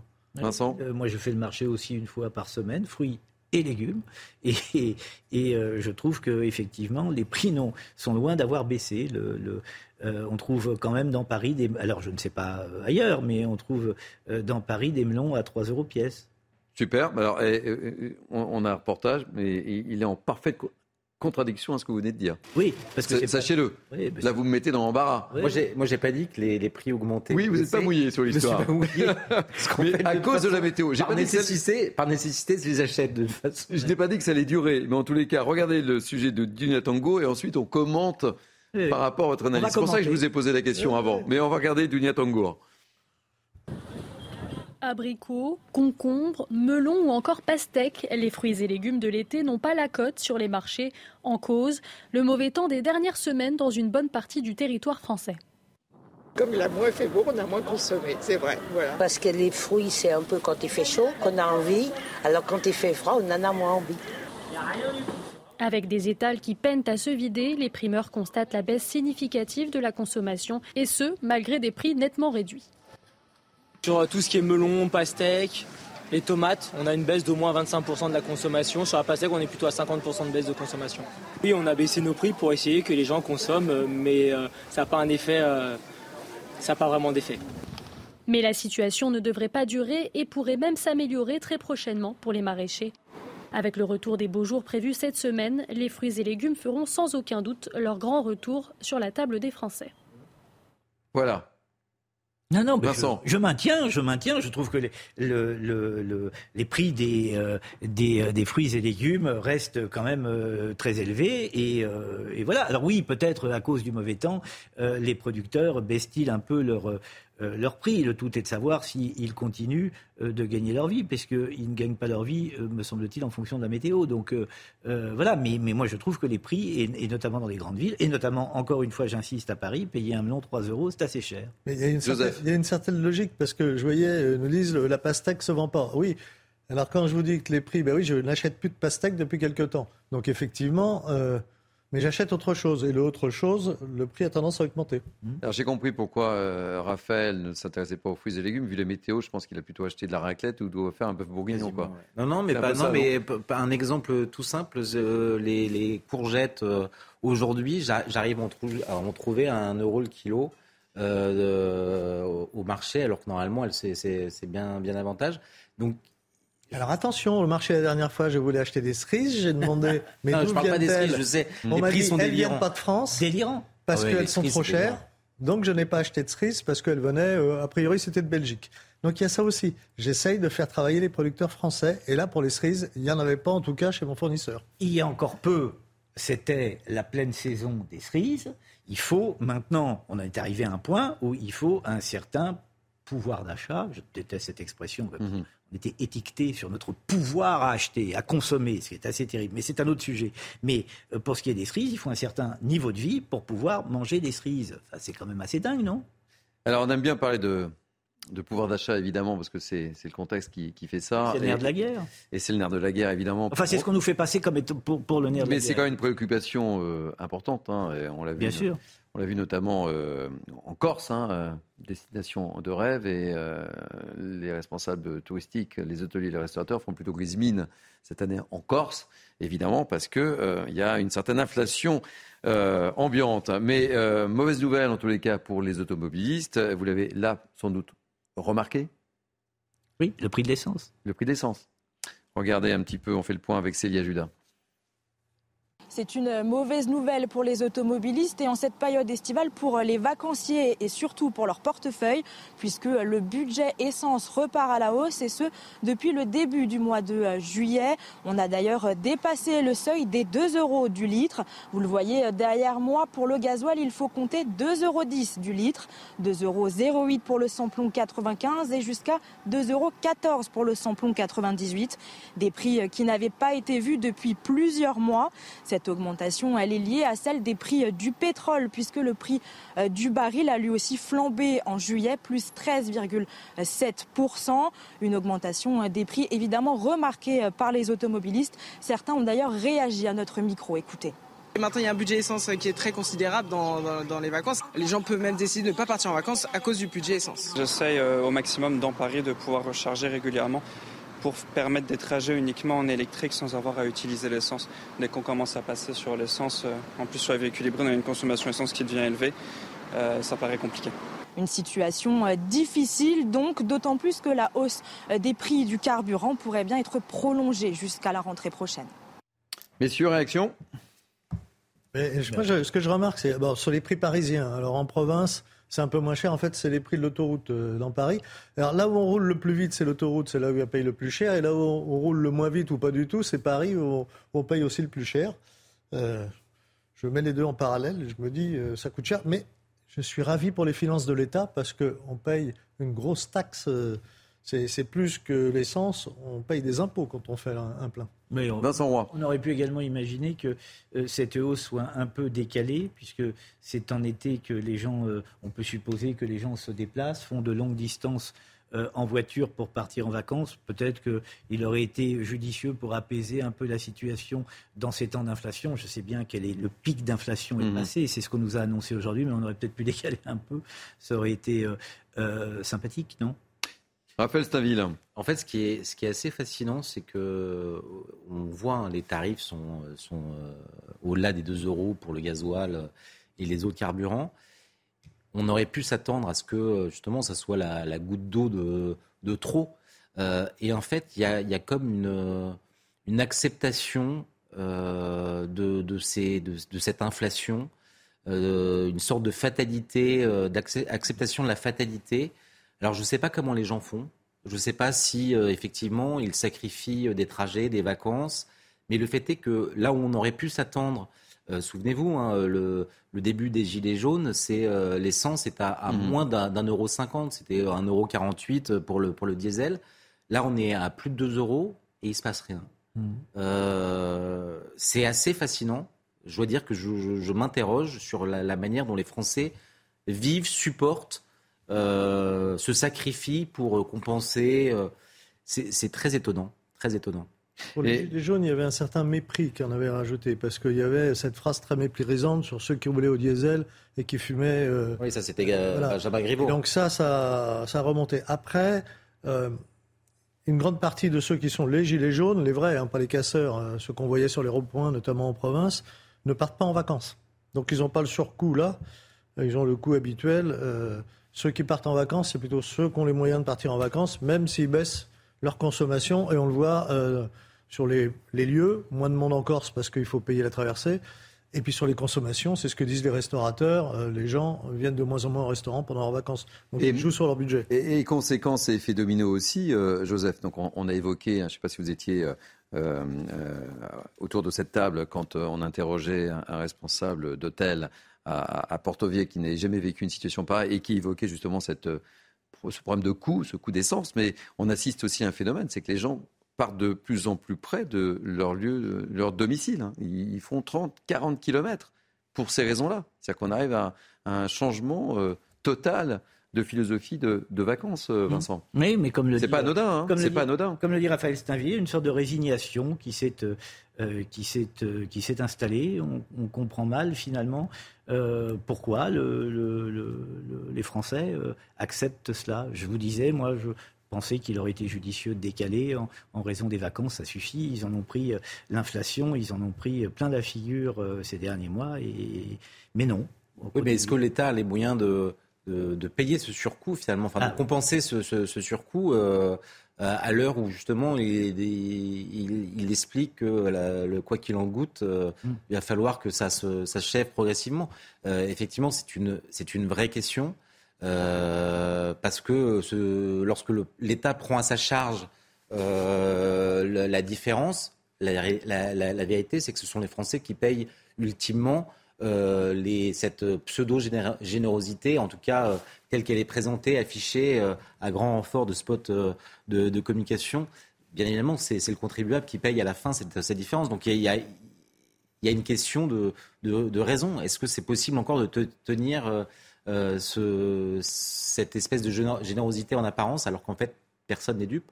Ce sont les Français qui vont payer à un moment ou un autre, et notamment les générations euh, futures. Donc les Français vont payer euh, un peu plus cher l'essence, et puis ils vont aussi payer euh, les dégâts des émeutes. Ça va être formidable, ils vont être heureux. C'est un bonheur. Une précision, parce que vous m'avez provoqué. n'aime pas qu'on Ce n'est pas mon genre, mon cher Vincent. Ce n'est pas mon genre. Un, auditeur fidèle m'indique que dans une petite commune de l'Oise, il me dit petite ville pas riche du tout, on trouve quand même le kilo de pommes de terre à 3 euros. Ah ben, un, luxe désormais commente-t-il Vous voyez que ça baisse pas vraiment, même dans une petite commune de l'Oise. Eh bien ça, c'est la preuve par l'image et par le témoignage. Et ça, c'est important, voilà. c'est de donner la bonne info. On va marquer une pause publicitaire. On reviendra euh, dans quelques instants avec euh, Sandra Buisson sur cette histoire incroyable euh, de cette femme d'origine allemande s'est dit séquestré depuis 2011. Le procureur a fait le point sur cette affaire et la garde, vue, la garde à vue du mari serait prolongée. Tous les détails avec Sandra Buisson, juste après la pause pub. A tout de suite. Il est un peu plus de 18h15. Punchline d'été se poursuit toujours avec moi Vincent Roy, Raphaël Steinville, Joseph Touvenel et Sandra Buisson, notre journaliste police-justice. On va revenir avec vous, Sandra Buisson, sur cette affaire avec laquelle nous avons commencé cette émission. Cette femme d'origine allemande de 53 ans qui a été retrouvée séquestrée depuis 2011 dans un appartement à Forbach. Le procureur de Sarreguemines a fait un point sur l'enquête et a priori, euh, la garde à vue du mari serait prolongée. Racontez-nous. Oui, effectivement, et comme on vous le disait euh, l'heure précédente, euh, les choses s'avèrent beaucoup moins claires que, les informations qui nous remontaient de sources policières à la mi-journée. Une démarche de prudence s'impose, a précisé le, procureur dans cette affaire, qui dit qu'on semble s'écarter de la thèse d'un barbe bleue.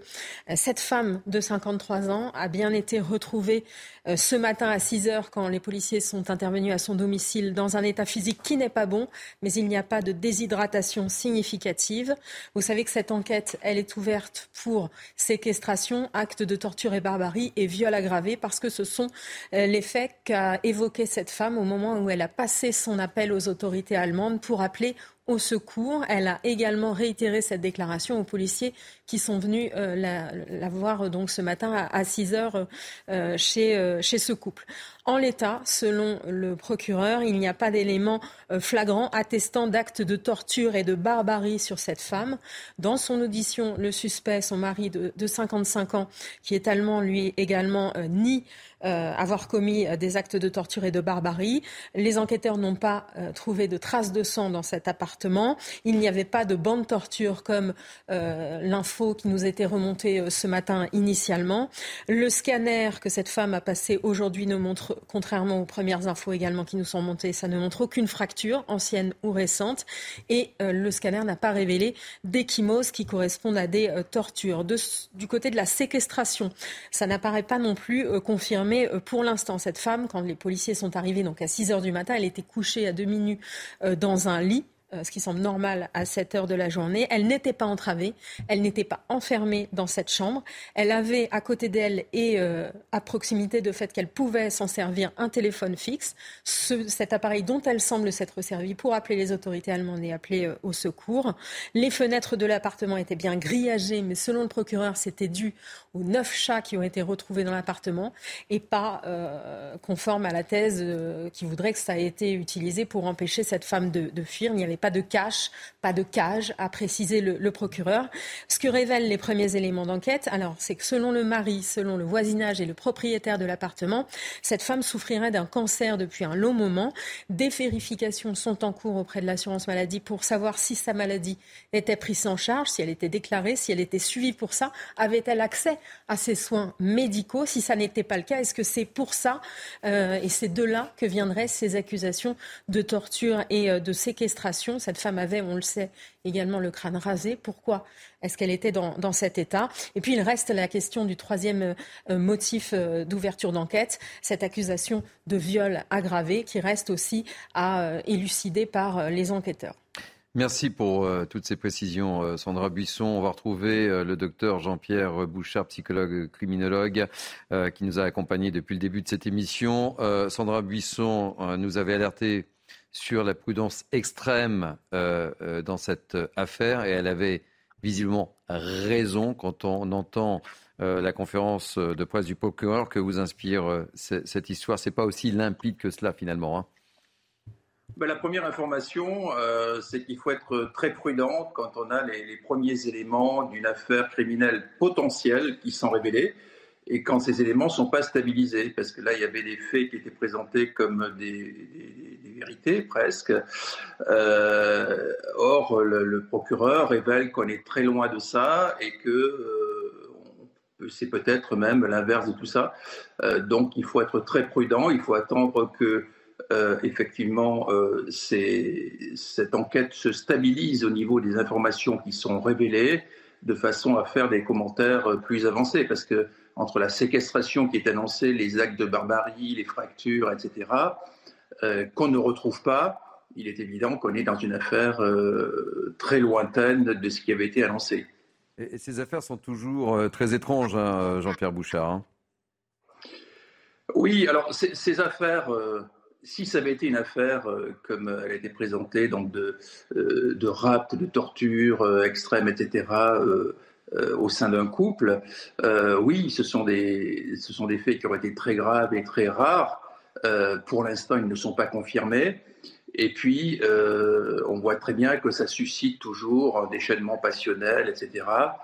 Et on a vu à maintes reprises donc des, commentateurs qui n'étaient pas des, professionnels de la chose se, se risquer à des, à des commentaires qui s'avéraient faux par la suite. Donc, il faut, faut être extrêmement prudent.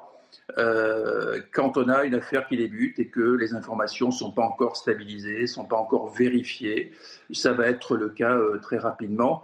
Mais là, si on est sur une hypothèse de, quelqu'un qui a une maladie grave, euh, effectivement, qui est alité pour ça, qui, qui, qui peut être endommagé, si je puis dire, physiquement à cause de sa maladie, c'est tout à fait différent, évidemment.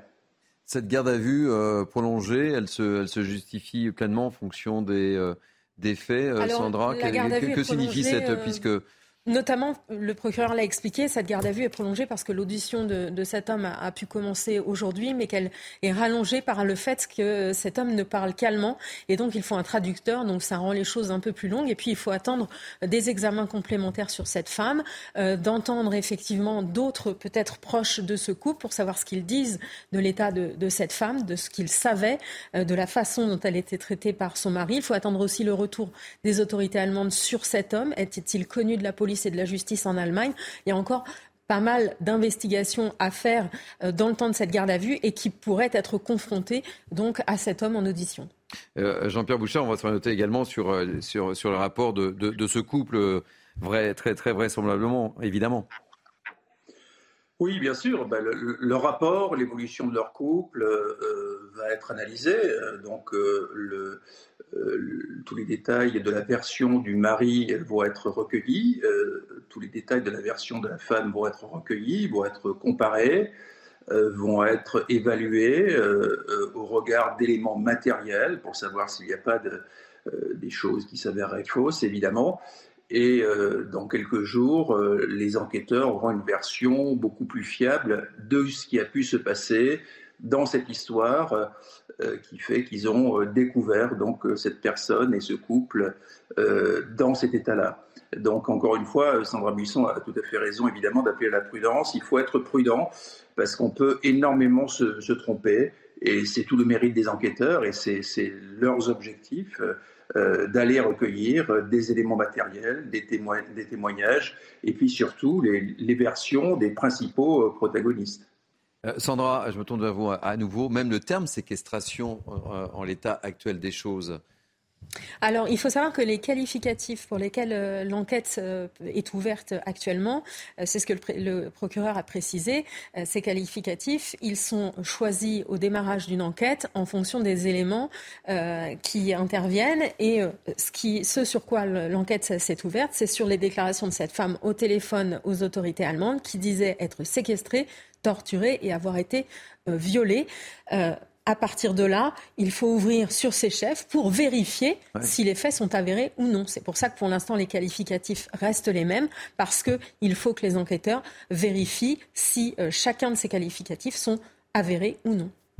Merci pour, pour ces précisions. merci Jean-Pierre Bouchard, psychologue criminologue. Merci. on va continuer de, de suivre cette affaire, évidemment. Euh, et vous aviez raison, encore une fois, euh, Sandra, d'attirer notre euh, prudence. Raphaël Stainville, on voit que c'est compliqué. Hein oui, c'est compliqué. Il y a un, certain nombre de, questions qui, restent en suspens, effectivement, entre les, qualificatifs qu'on retenait, qu'on commentait peut-être au, début et la manière dont le procureur s'exprime aujourd'hui. On voit que la situation est probablement beaucoup plus compliquée, beaucoup plus complexe euh, encore que ce que l'on imaginait. Euh, le fait même que le voisinage euh, et la famille soient finalement au courant de, la situation de cette femme semblerait attester qu'elle n'était pas coupée du monde. En tout cas, c'est euh, nous, on pouvait commenter cette espèce de séquestration euh, initiale. C'est pour ça que je, posais la question à, euh, Sandra. Est-ce qu'on peut encore, nous, journalistes, utiliser ce terme de séquestration au moment où on parle de cette affaire, au moment d'intervention Il y, a des suspicions, il y a des suspicions de séquestration qui restent à, déterminer, en fait. Et là, on n'a pas encore fermé totalement cette porte. C'est en voie euh, de l'être selon ce que dit le, procureur, mais il faut encore voir si euh, elle a été vue sortant de cet appartement, est-ce que ses proches avaient toujours des contacts avec elle. Il y a encore des investigations à faire avant vraiment de fermer cette porte et de dire qu'il n'y a pas eu de séquestration. Et de s'orienter vers euh, une autre piste. Mm. je vous ai coupé la parole, pardonnez-moi, Raphaël. Je, je, pense que peut-être que la, question de, la maladie de cette femme et de ce cancer, c'est ça, si, j'ai mm. bien compris, qui est évoqué, est peut-être cruciale Peut-être que je, n'en sais rien, mais euh, vraiment dans les, dans les hypothèses, C'est vrai que les, médicaments peuvent faire, faire dire, faire avoir en tout cas une, des conséquences sur, sur le comportement d'un malade. Euh, encore une fois, ce sont des hypothèses. Je, n'ai euh, aucun élément. J'essaye juste de comprendre avec les quelques petits bouts de ficelle que, j'ai comment cette, euh, cette histoire, telle qu'elle nous a été présentée, telle qu'elle euh, semble plus, plus compliquée que mm. ce qu'elle ne. Euh. Si elle a bien un cancer, il va falloir déterminer si elle avait accès à des soins médicaux. Si elle n'en avait pas accès, est-ce que c'est ça qui lui fait dire qu'elle a été séquestrée parce qu'elle n'aurait pas eu mm. accès à des soins médicaux? Tout ça reste à déterminer. Ça pourrait être aussi une non-assistance à personne en danger si elle a été coupée de ses soins médicaux. Tout ça reste à vérifier. Joseph Touvenel, un mot. Ce qui me surprend dans, le, dans, ce couple, il semble avéré que ça fait plusieurs années qu'ils sont en France. Puisqu'on 2011, oui. Depuis 2011, euh, en France. Et aucun des deux ne parle français. C'est-à-dire que c'est assez surprenant. C'est vraiment la frontière, hein. hmm. c'est Forbach. Oui, oui mais euh, on, sort de chez soi, on voit des commerçants. Enfin, Là, pour moi, il y a un vrai mystère. Hein. Euh, si ça fait plus de dix ans que je suis dans un pays et que je ne parle pas la langue, je ne peux pas l'exprimer, comment vivait-il? Lui, il travaillait euh, en Allemagne jusqu'à il y a quelques temps. Il était euh, travaillait dans l'industrie et là, depuis, depuis un moment, il était demandeur d'emploi. Merci pour toutes ces précisions et merci de nous avoir rappelé cette prudence extrême, évidemment. On va partir maintenant à Angoulême, si vous le voulez bien. La ville avait pris un arrêté limitant l'occupation de l'espace public, arrêté qui visait clairement les marginaux, les, euh, les SDF. Et, cet, arrêt, euh, cet arrêté avait été contesté euh, par la Ligue des droits de l'homme et, et, des habitants. Et on l'a pris aujourd'hui. Oui, on l'a pris aujourd'hui. Le tribunal administratif de Poitiers a retoqué cet arrêté. Et nous sommes avec Jean-Philippe Pousset, maire adjoint d'Angoulême d'hiver droite. Jean-Philippe Pousset, bonjour, soyez le bienvenu. Euh, je le disais, vous avez été retoqué. Comment vous réagissez à, cette décision? Eh bien non, nous n'avons pas été retoqués puisque contrairement à ce qu'ont communiqué votre, vos confrères de Libération de la Charente Libre, la disposition principale de cet arrêté a été validée c'est-à-dire euh, toute occupation abusive et prolongée accompagnant au nom de sollicitations ou quête à l'égard des patients, euh, lorsqu'elle est de nature à porter atteinte à la tranquillité publique et au bon ordre, à Angoulême. Euh, c'est ce que cet arrêté prévoyait, a été validé par la présidente du tribunal administratif de Poitiers. Bah, selon le tribunal, ou alors nos informations sont fausses, le périmètre était trop étendu, son application porterait une atteinte disproportionnée à la liberté d'aller et venir et à la liberté de réunion au regard de l'objectif de sauvegarde de l'ordre public. Vos informations sont inexactes, partiellement inexactes.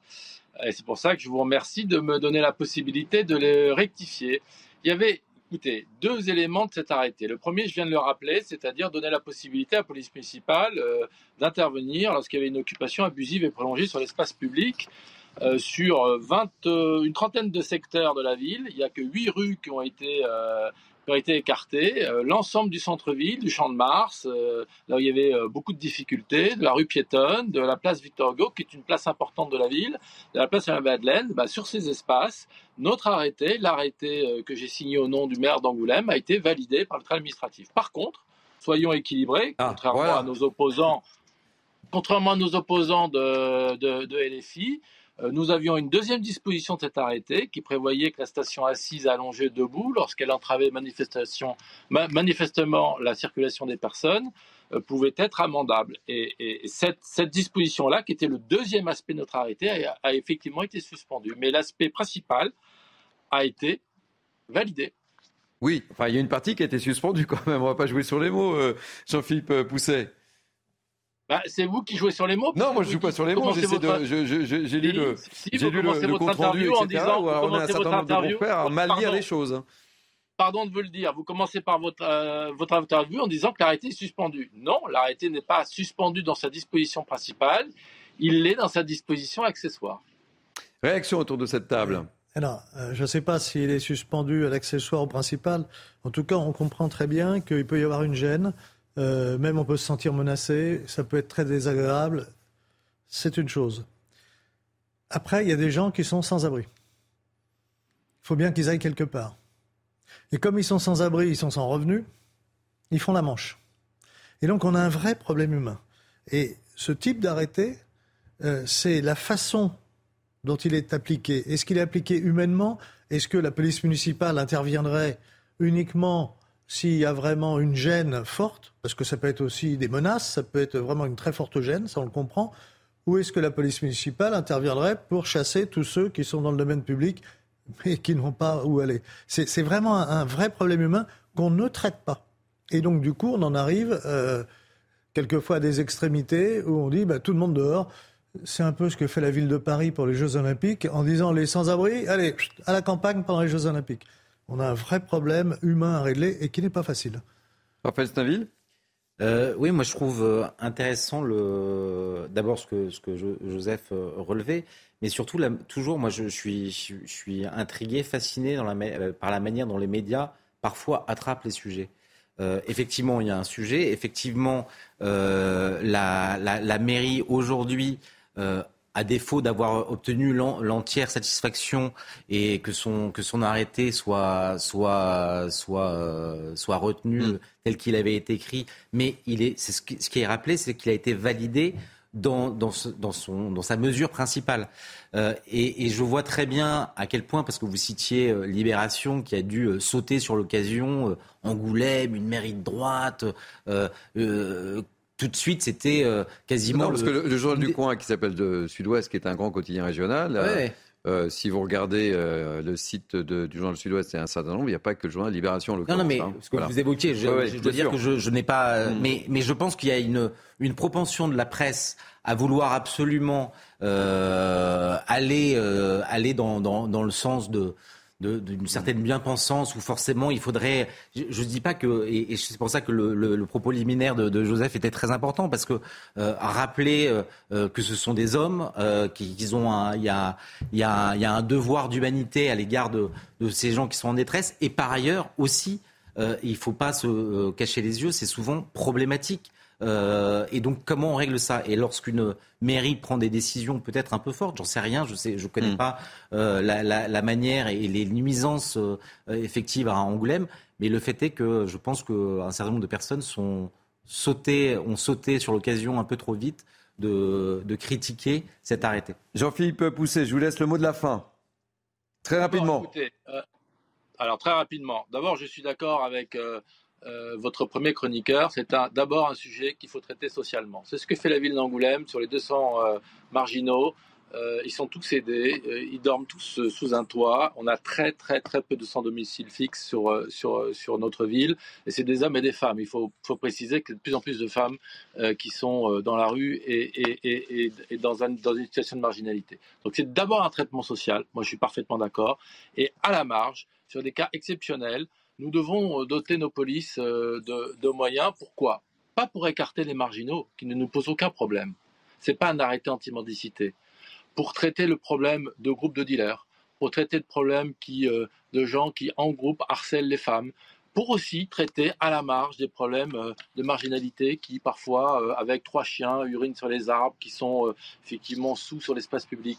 C'est la, marge, la marge, mais il faut aussi avoir le courage de le traiter. C'est un devoir de le traiter en humanité, mais c'est un courage de le traiter également pour assurer la tranquillité publique de nos vies.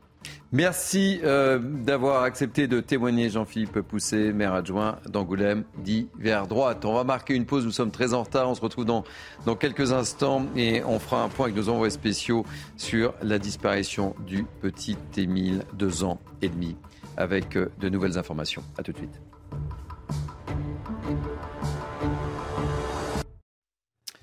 Il est un peu plus de 18h30, c'est la dernière ligne droite pour euh, Punchline été avec moi pour commenter l'actualité encore pendant 30 minutes. Vincent Roy, Raphaël Steinville et Joseph Touvenel. On va revenir en ce lundi 7 euh, août sur cette disparition euh, qui a ému la France entière. Vous le savez, c'est celle du petit Émile.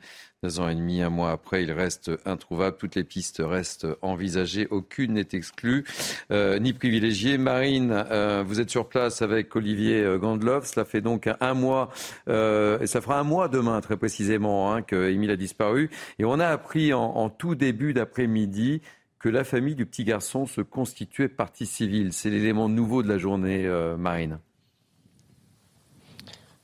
Oui, euh, les proches de l'enfant peuvent dorénavant avoir euh, accès au dossier par l'intermédiaire euh, d'un avocat, car depuis le 30 juillet, les recherches sur le terrain se sont terminées, même si l'enquête continue. Se constituer partie civile permet donc aux proches d'être informés de l'avancée du déroulement de la procédure. Cela signifie que dans l'éventualité d'un procès, eh bien, la partie civile pourrait être assistée par cet avocat ou être représentée par celui-ci à l'audience. Nous avons d'ailleurs échangé avec cet avocat hein, choisi par la famille celui-ci ne s'exprimera pas euh, via les médias car c'est une volonté des parents euh, d'Émile de rester euh, discret. Si cette démarche est possible, c'est parce qu'une information judiciaire a été ouverte le 18 juillet dernier par le procureur de la République de Digne-les-Bains. Merci beaucoup Marine Sabourin. Je rappelle que vous êtes accompagnée par Olivier Gandloff. Une petite réaction sur cet élément nouveau dans cette enquête où je le disais, hein, il n'y a rien, on ne sait rien. Les, parents vivent, enfin les parents, la famille, c'est un enfer c'est un enfer. Une disparition d'un enfant, et euh, pour eux, et pour tous ceux aussi, parce qu'on a d'autres cas d'enfants euh, ou de jeunes adultes qui ont disparu, bah, je pense à. C'est des gens qui, qui, vont vivre l'enfer à vie.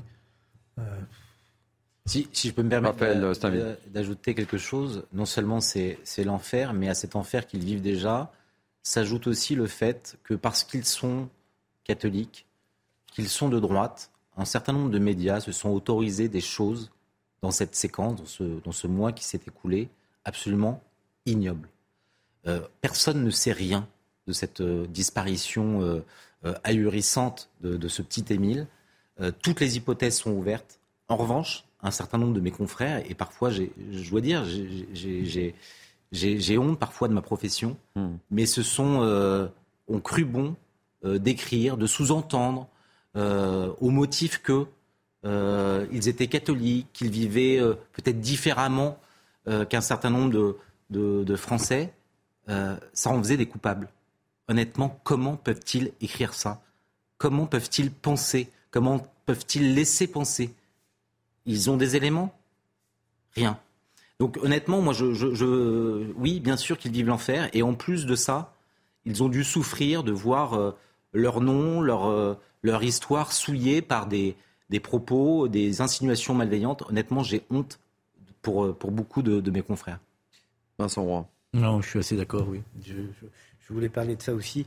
Euh, je trouve qu'il y, a des, il y a des façons de, de, de se comporter, d'écrire des choses qui ne sont pas acceptables dans, dans, dans, ce pays de manière générale. Mais euh, dans le cas qui nous occupe, oui, pour l'instant, soyons encore une fois extrêmement prudents. Prudent, eh oui. N'allons pas stigmatiser telle ou telle euh, famille, tel comportement, parce que ce sont des catholiques, effectivement, parce qu'ils ont de nombreux enfants. Enfin, j'ai lu euh, des choses là-dessus euh, qui étaient, qui sont vraiment, comment dit-on aujourd'hui, crades. Voilà, bah, il s'agissait de choses crades. Voilà. Alors, silence.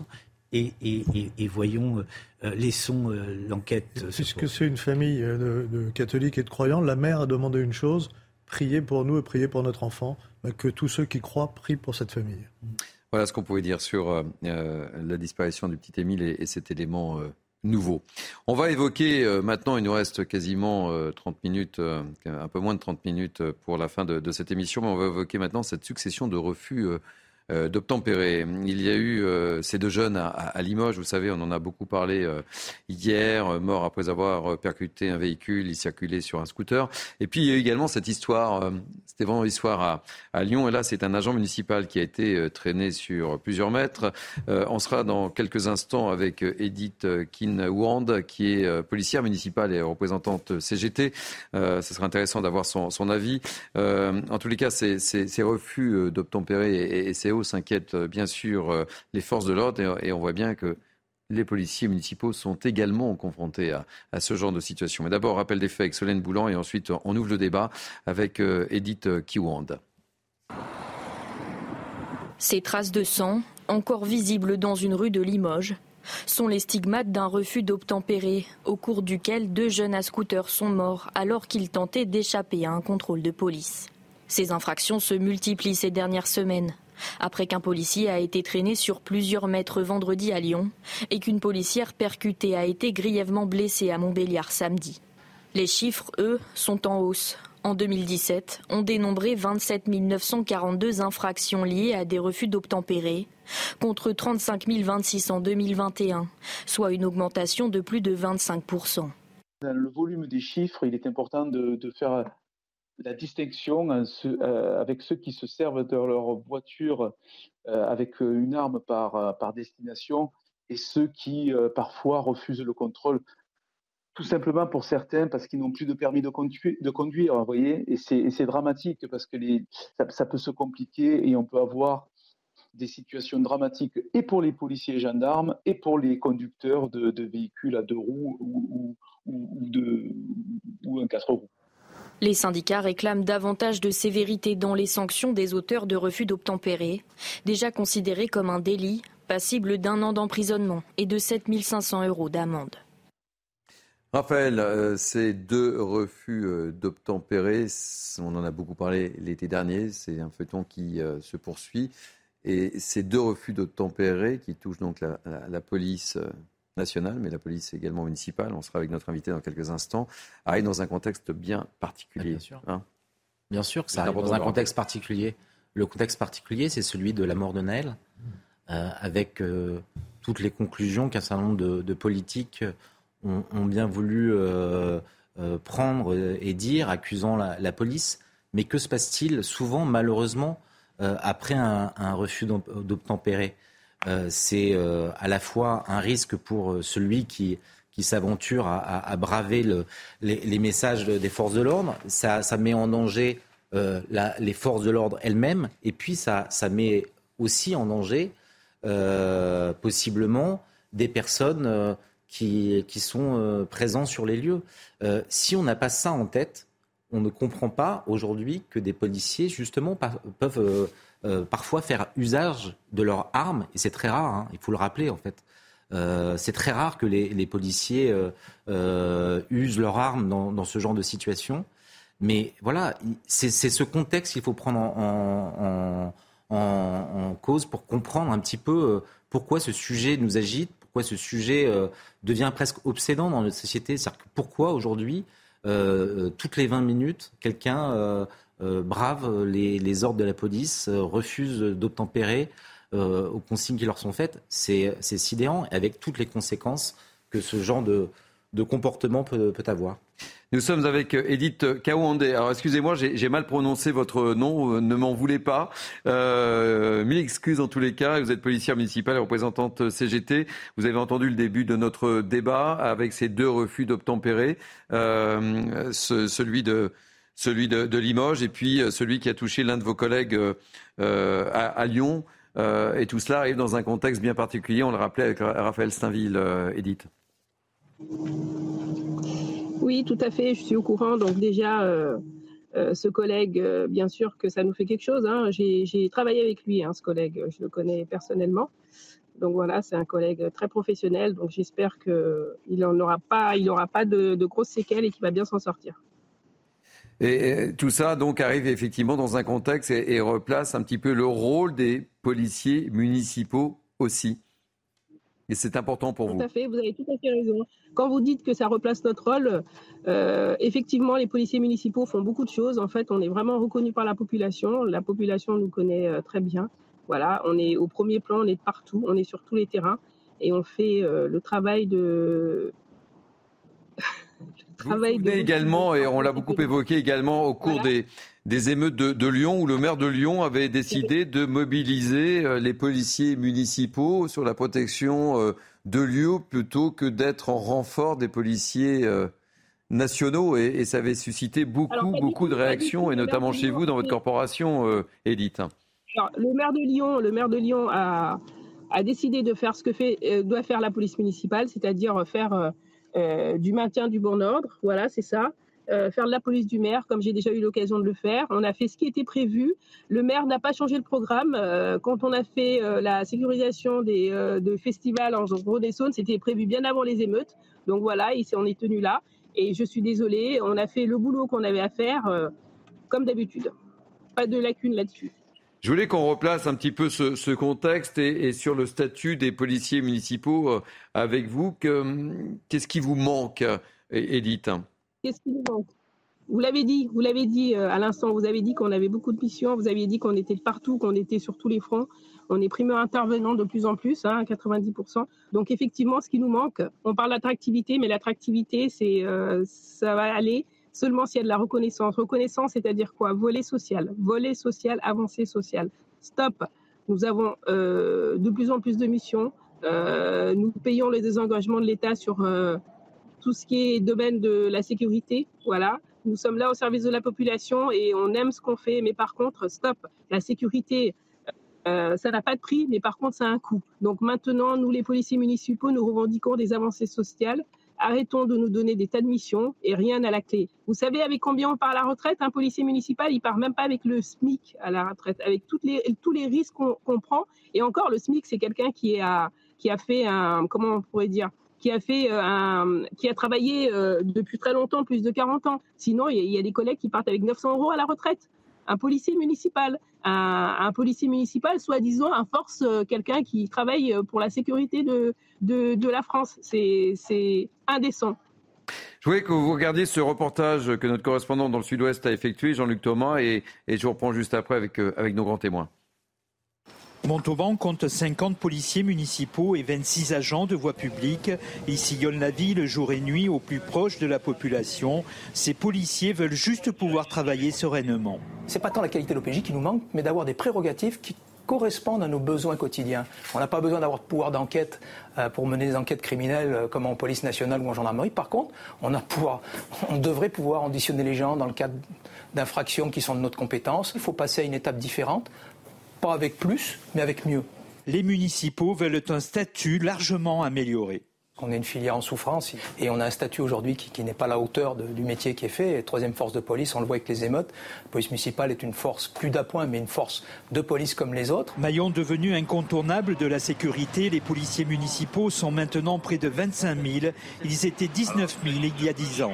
Malgré tout ce que l'on peut dire, les villes moyennes comme les grandes villes, on a nous aussi des problèmes de sécurité et de comportements urbains mal à propos pour un certain nombre d'individus. Pour les syndicats de la police nationale, le statu quo prévaut. Des dizaines de rapports sur les polices municipales existent, disent-ils. Ils sont bien rangés sur des étagères. On le voit, Edith Kaoundé, euh, c'est avant tout un problème de, de reconnaissance, le malaise actuel. Tout à fait, c'est un problème de reconnaissance. On ne peut pas passer euh, des heures et des heures à parler euh, euh, de la compétence des policiers municipaux, de toute leur mission et balayer d'un revers de main des revendications légitimes depuis, depuis 1999, hein, puisque notre, notre profession a, a, a fait, a multiplié ses prérogatives depuis 1999. Donc aujourd'hui, si vous regardez bien, ça fait quoi? Ça fait 30 ans de retard, 25 ans de retard. Euh, stop au discours. Maintenant, on veut de l'action. On veut de l'action. La reconnaissance, ça se paye. La sécurité, ça se paye. Merci beaucoup d'avoir accepté de, témoigner. Et je rappelle que vous êtes policière municipale et représentante CGT. Merci beaucoup. Et je crois que vous êtes sur le chemin des vacances. Je vous souhaite de, bonnes vacances malgré tout. Euh, Raphaël Stindil, euh, le mot de la fin avec Joseph Tounel et, Vincent Roy.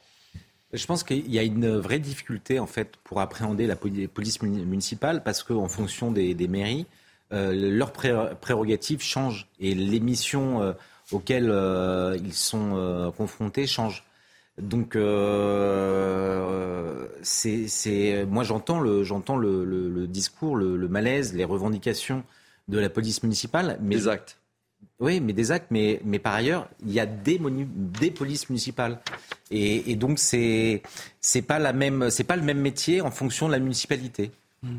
Certaines sont armées. Certaines sont armées. Oui, d'autres, ne le sont pas. Les politiques ne sont pas les mêmes. non, c'est intéressant parce que certaines sont armées, d'autres ne le sont pas. Ça veut dire qu'il y a certains, certains voyous euh, qui savent si la police est armée et, d'autres donc qui sont sympathiques avec ceux qui ne sont pas armés et puis d'autres voyous qui sont euh, plus antipathiques parce qu'ils savent que leur police municipale est armée. Enfin, tout ça est un peu fou, quoi. Joseph, le, mot de la, la police municipale, c'était, vous savez, le garde champêtre à l'origine. Hein. C'était ça. C'était celui qui faisait la police dans le village, la petite police, etc. Aujourd'hui, pour beaucoup, pas tous, c'est toute la difficulté sur les municipalités, certains ont des missions qui sont très proches de celles de la police nationale. Donc sans, sans doute faut-il revoir complètement leur statut et que le statut prévoit un certain nombre de choses en fonction des missions. Si la mission de la police municipale, c'est juste passer le matin pour les jours de marché, encaisser mmh. euh, ce que doit verser euh, celui qui vient juste sur le marché euh, mettre son étal, ou si c'est aussi des problèmes de sécurité quand il y a des bagarres, s'ils sont armés ou s'ils ne sont pas armés, je pense que le statut doit être vu en fonction des missions, alors qu'aujourd'hui il y a un certain flou, et puis c'est la reconnaissance, parce que pour beaucoup, dans les grandes villes en tout cas, police municipale ou nationale, pour certains c'est du bleu, et du bleu, vous savez bien ce qu'ont dit certains à l'Assemblée nationale, personne n'aime la police. Nous, nous vous aimons, police municipale ou police nationale. Merci d'être là. Hmm. Ça sera le mot de la fin. Merci euh, Joseph Tounel, merci Vincent Roy, merci Raphaël Dostinville. On a parlé de beaucoup de sujets. C'était un, punchline été euh, très riche en ce lundi. Merci à Martin Mazur qui m'a assisté à leur para. Merci aux équipes de la promotion. Merci aux équipes en régie. Vous pouvez évidemment revivre cette émission sur notre site cnews.fr. Vous le connaissez par cœur. Tout de suite, c'est bah, Face à l'info avec euh, Barbara Klein. passez une belle soirée et moi je vous dis bye bye. Je vous retrouve demain à 11h. Tâchez d'être fidèle au poste. Tout pour. Il nous était. À demain. Bye bye.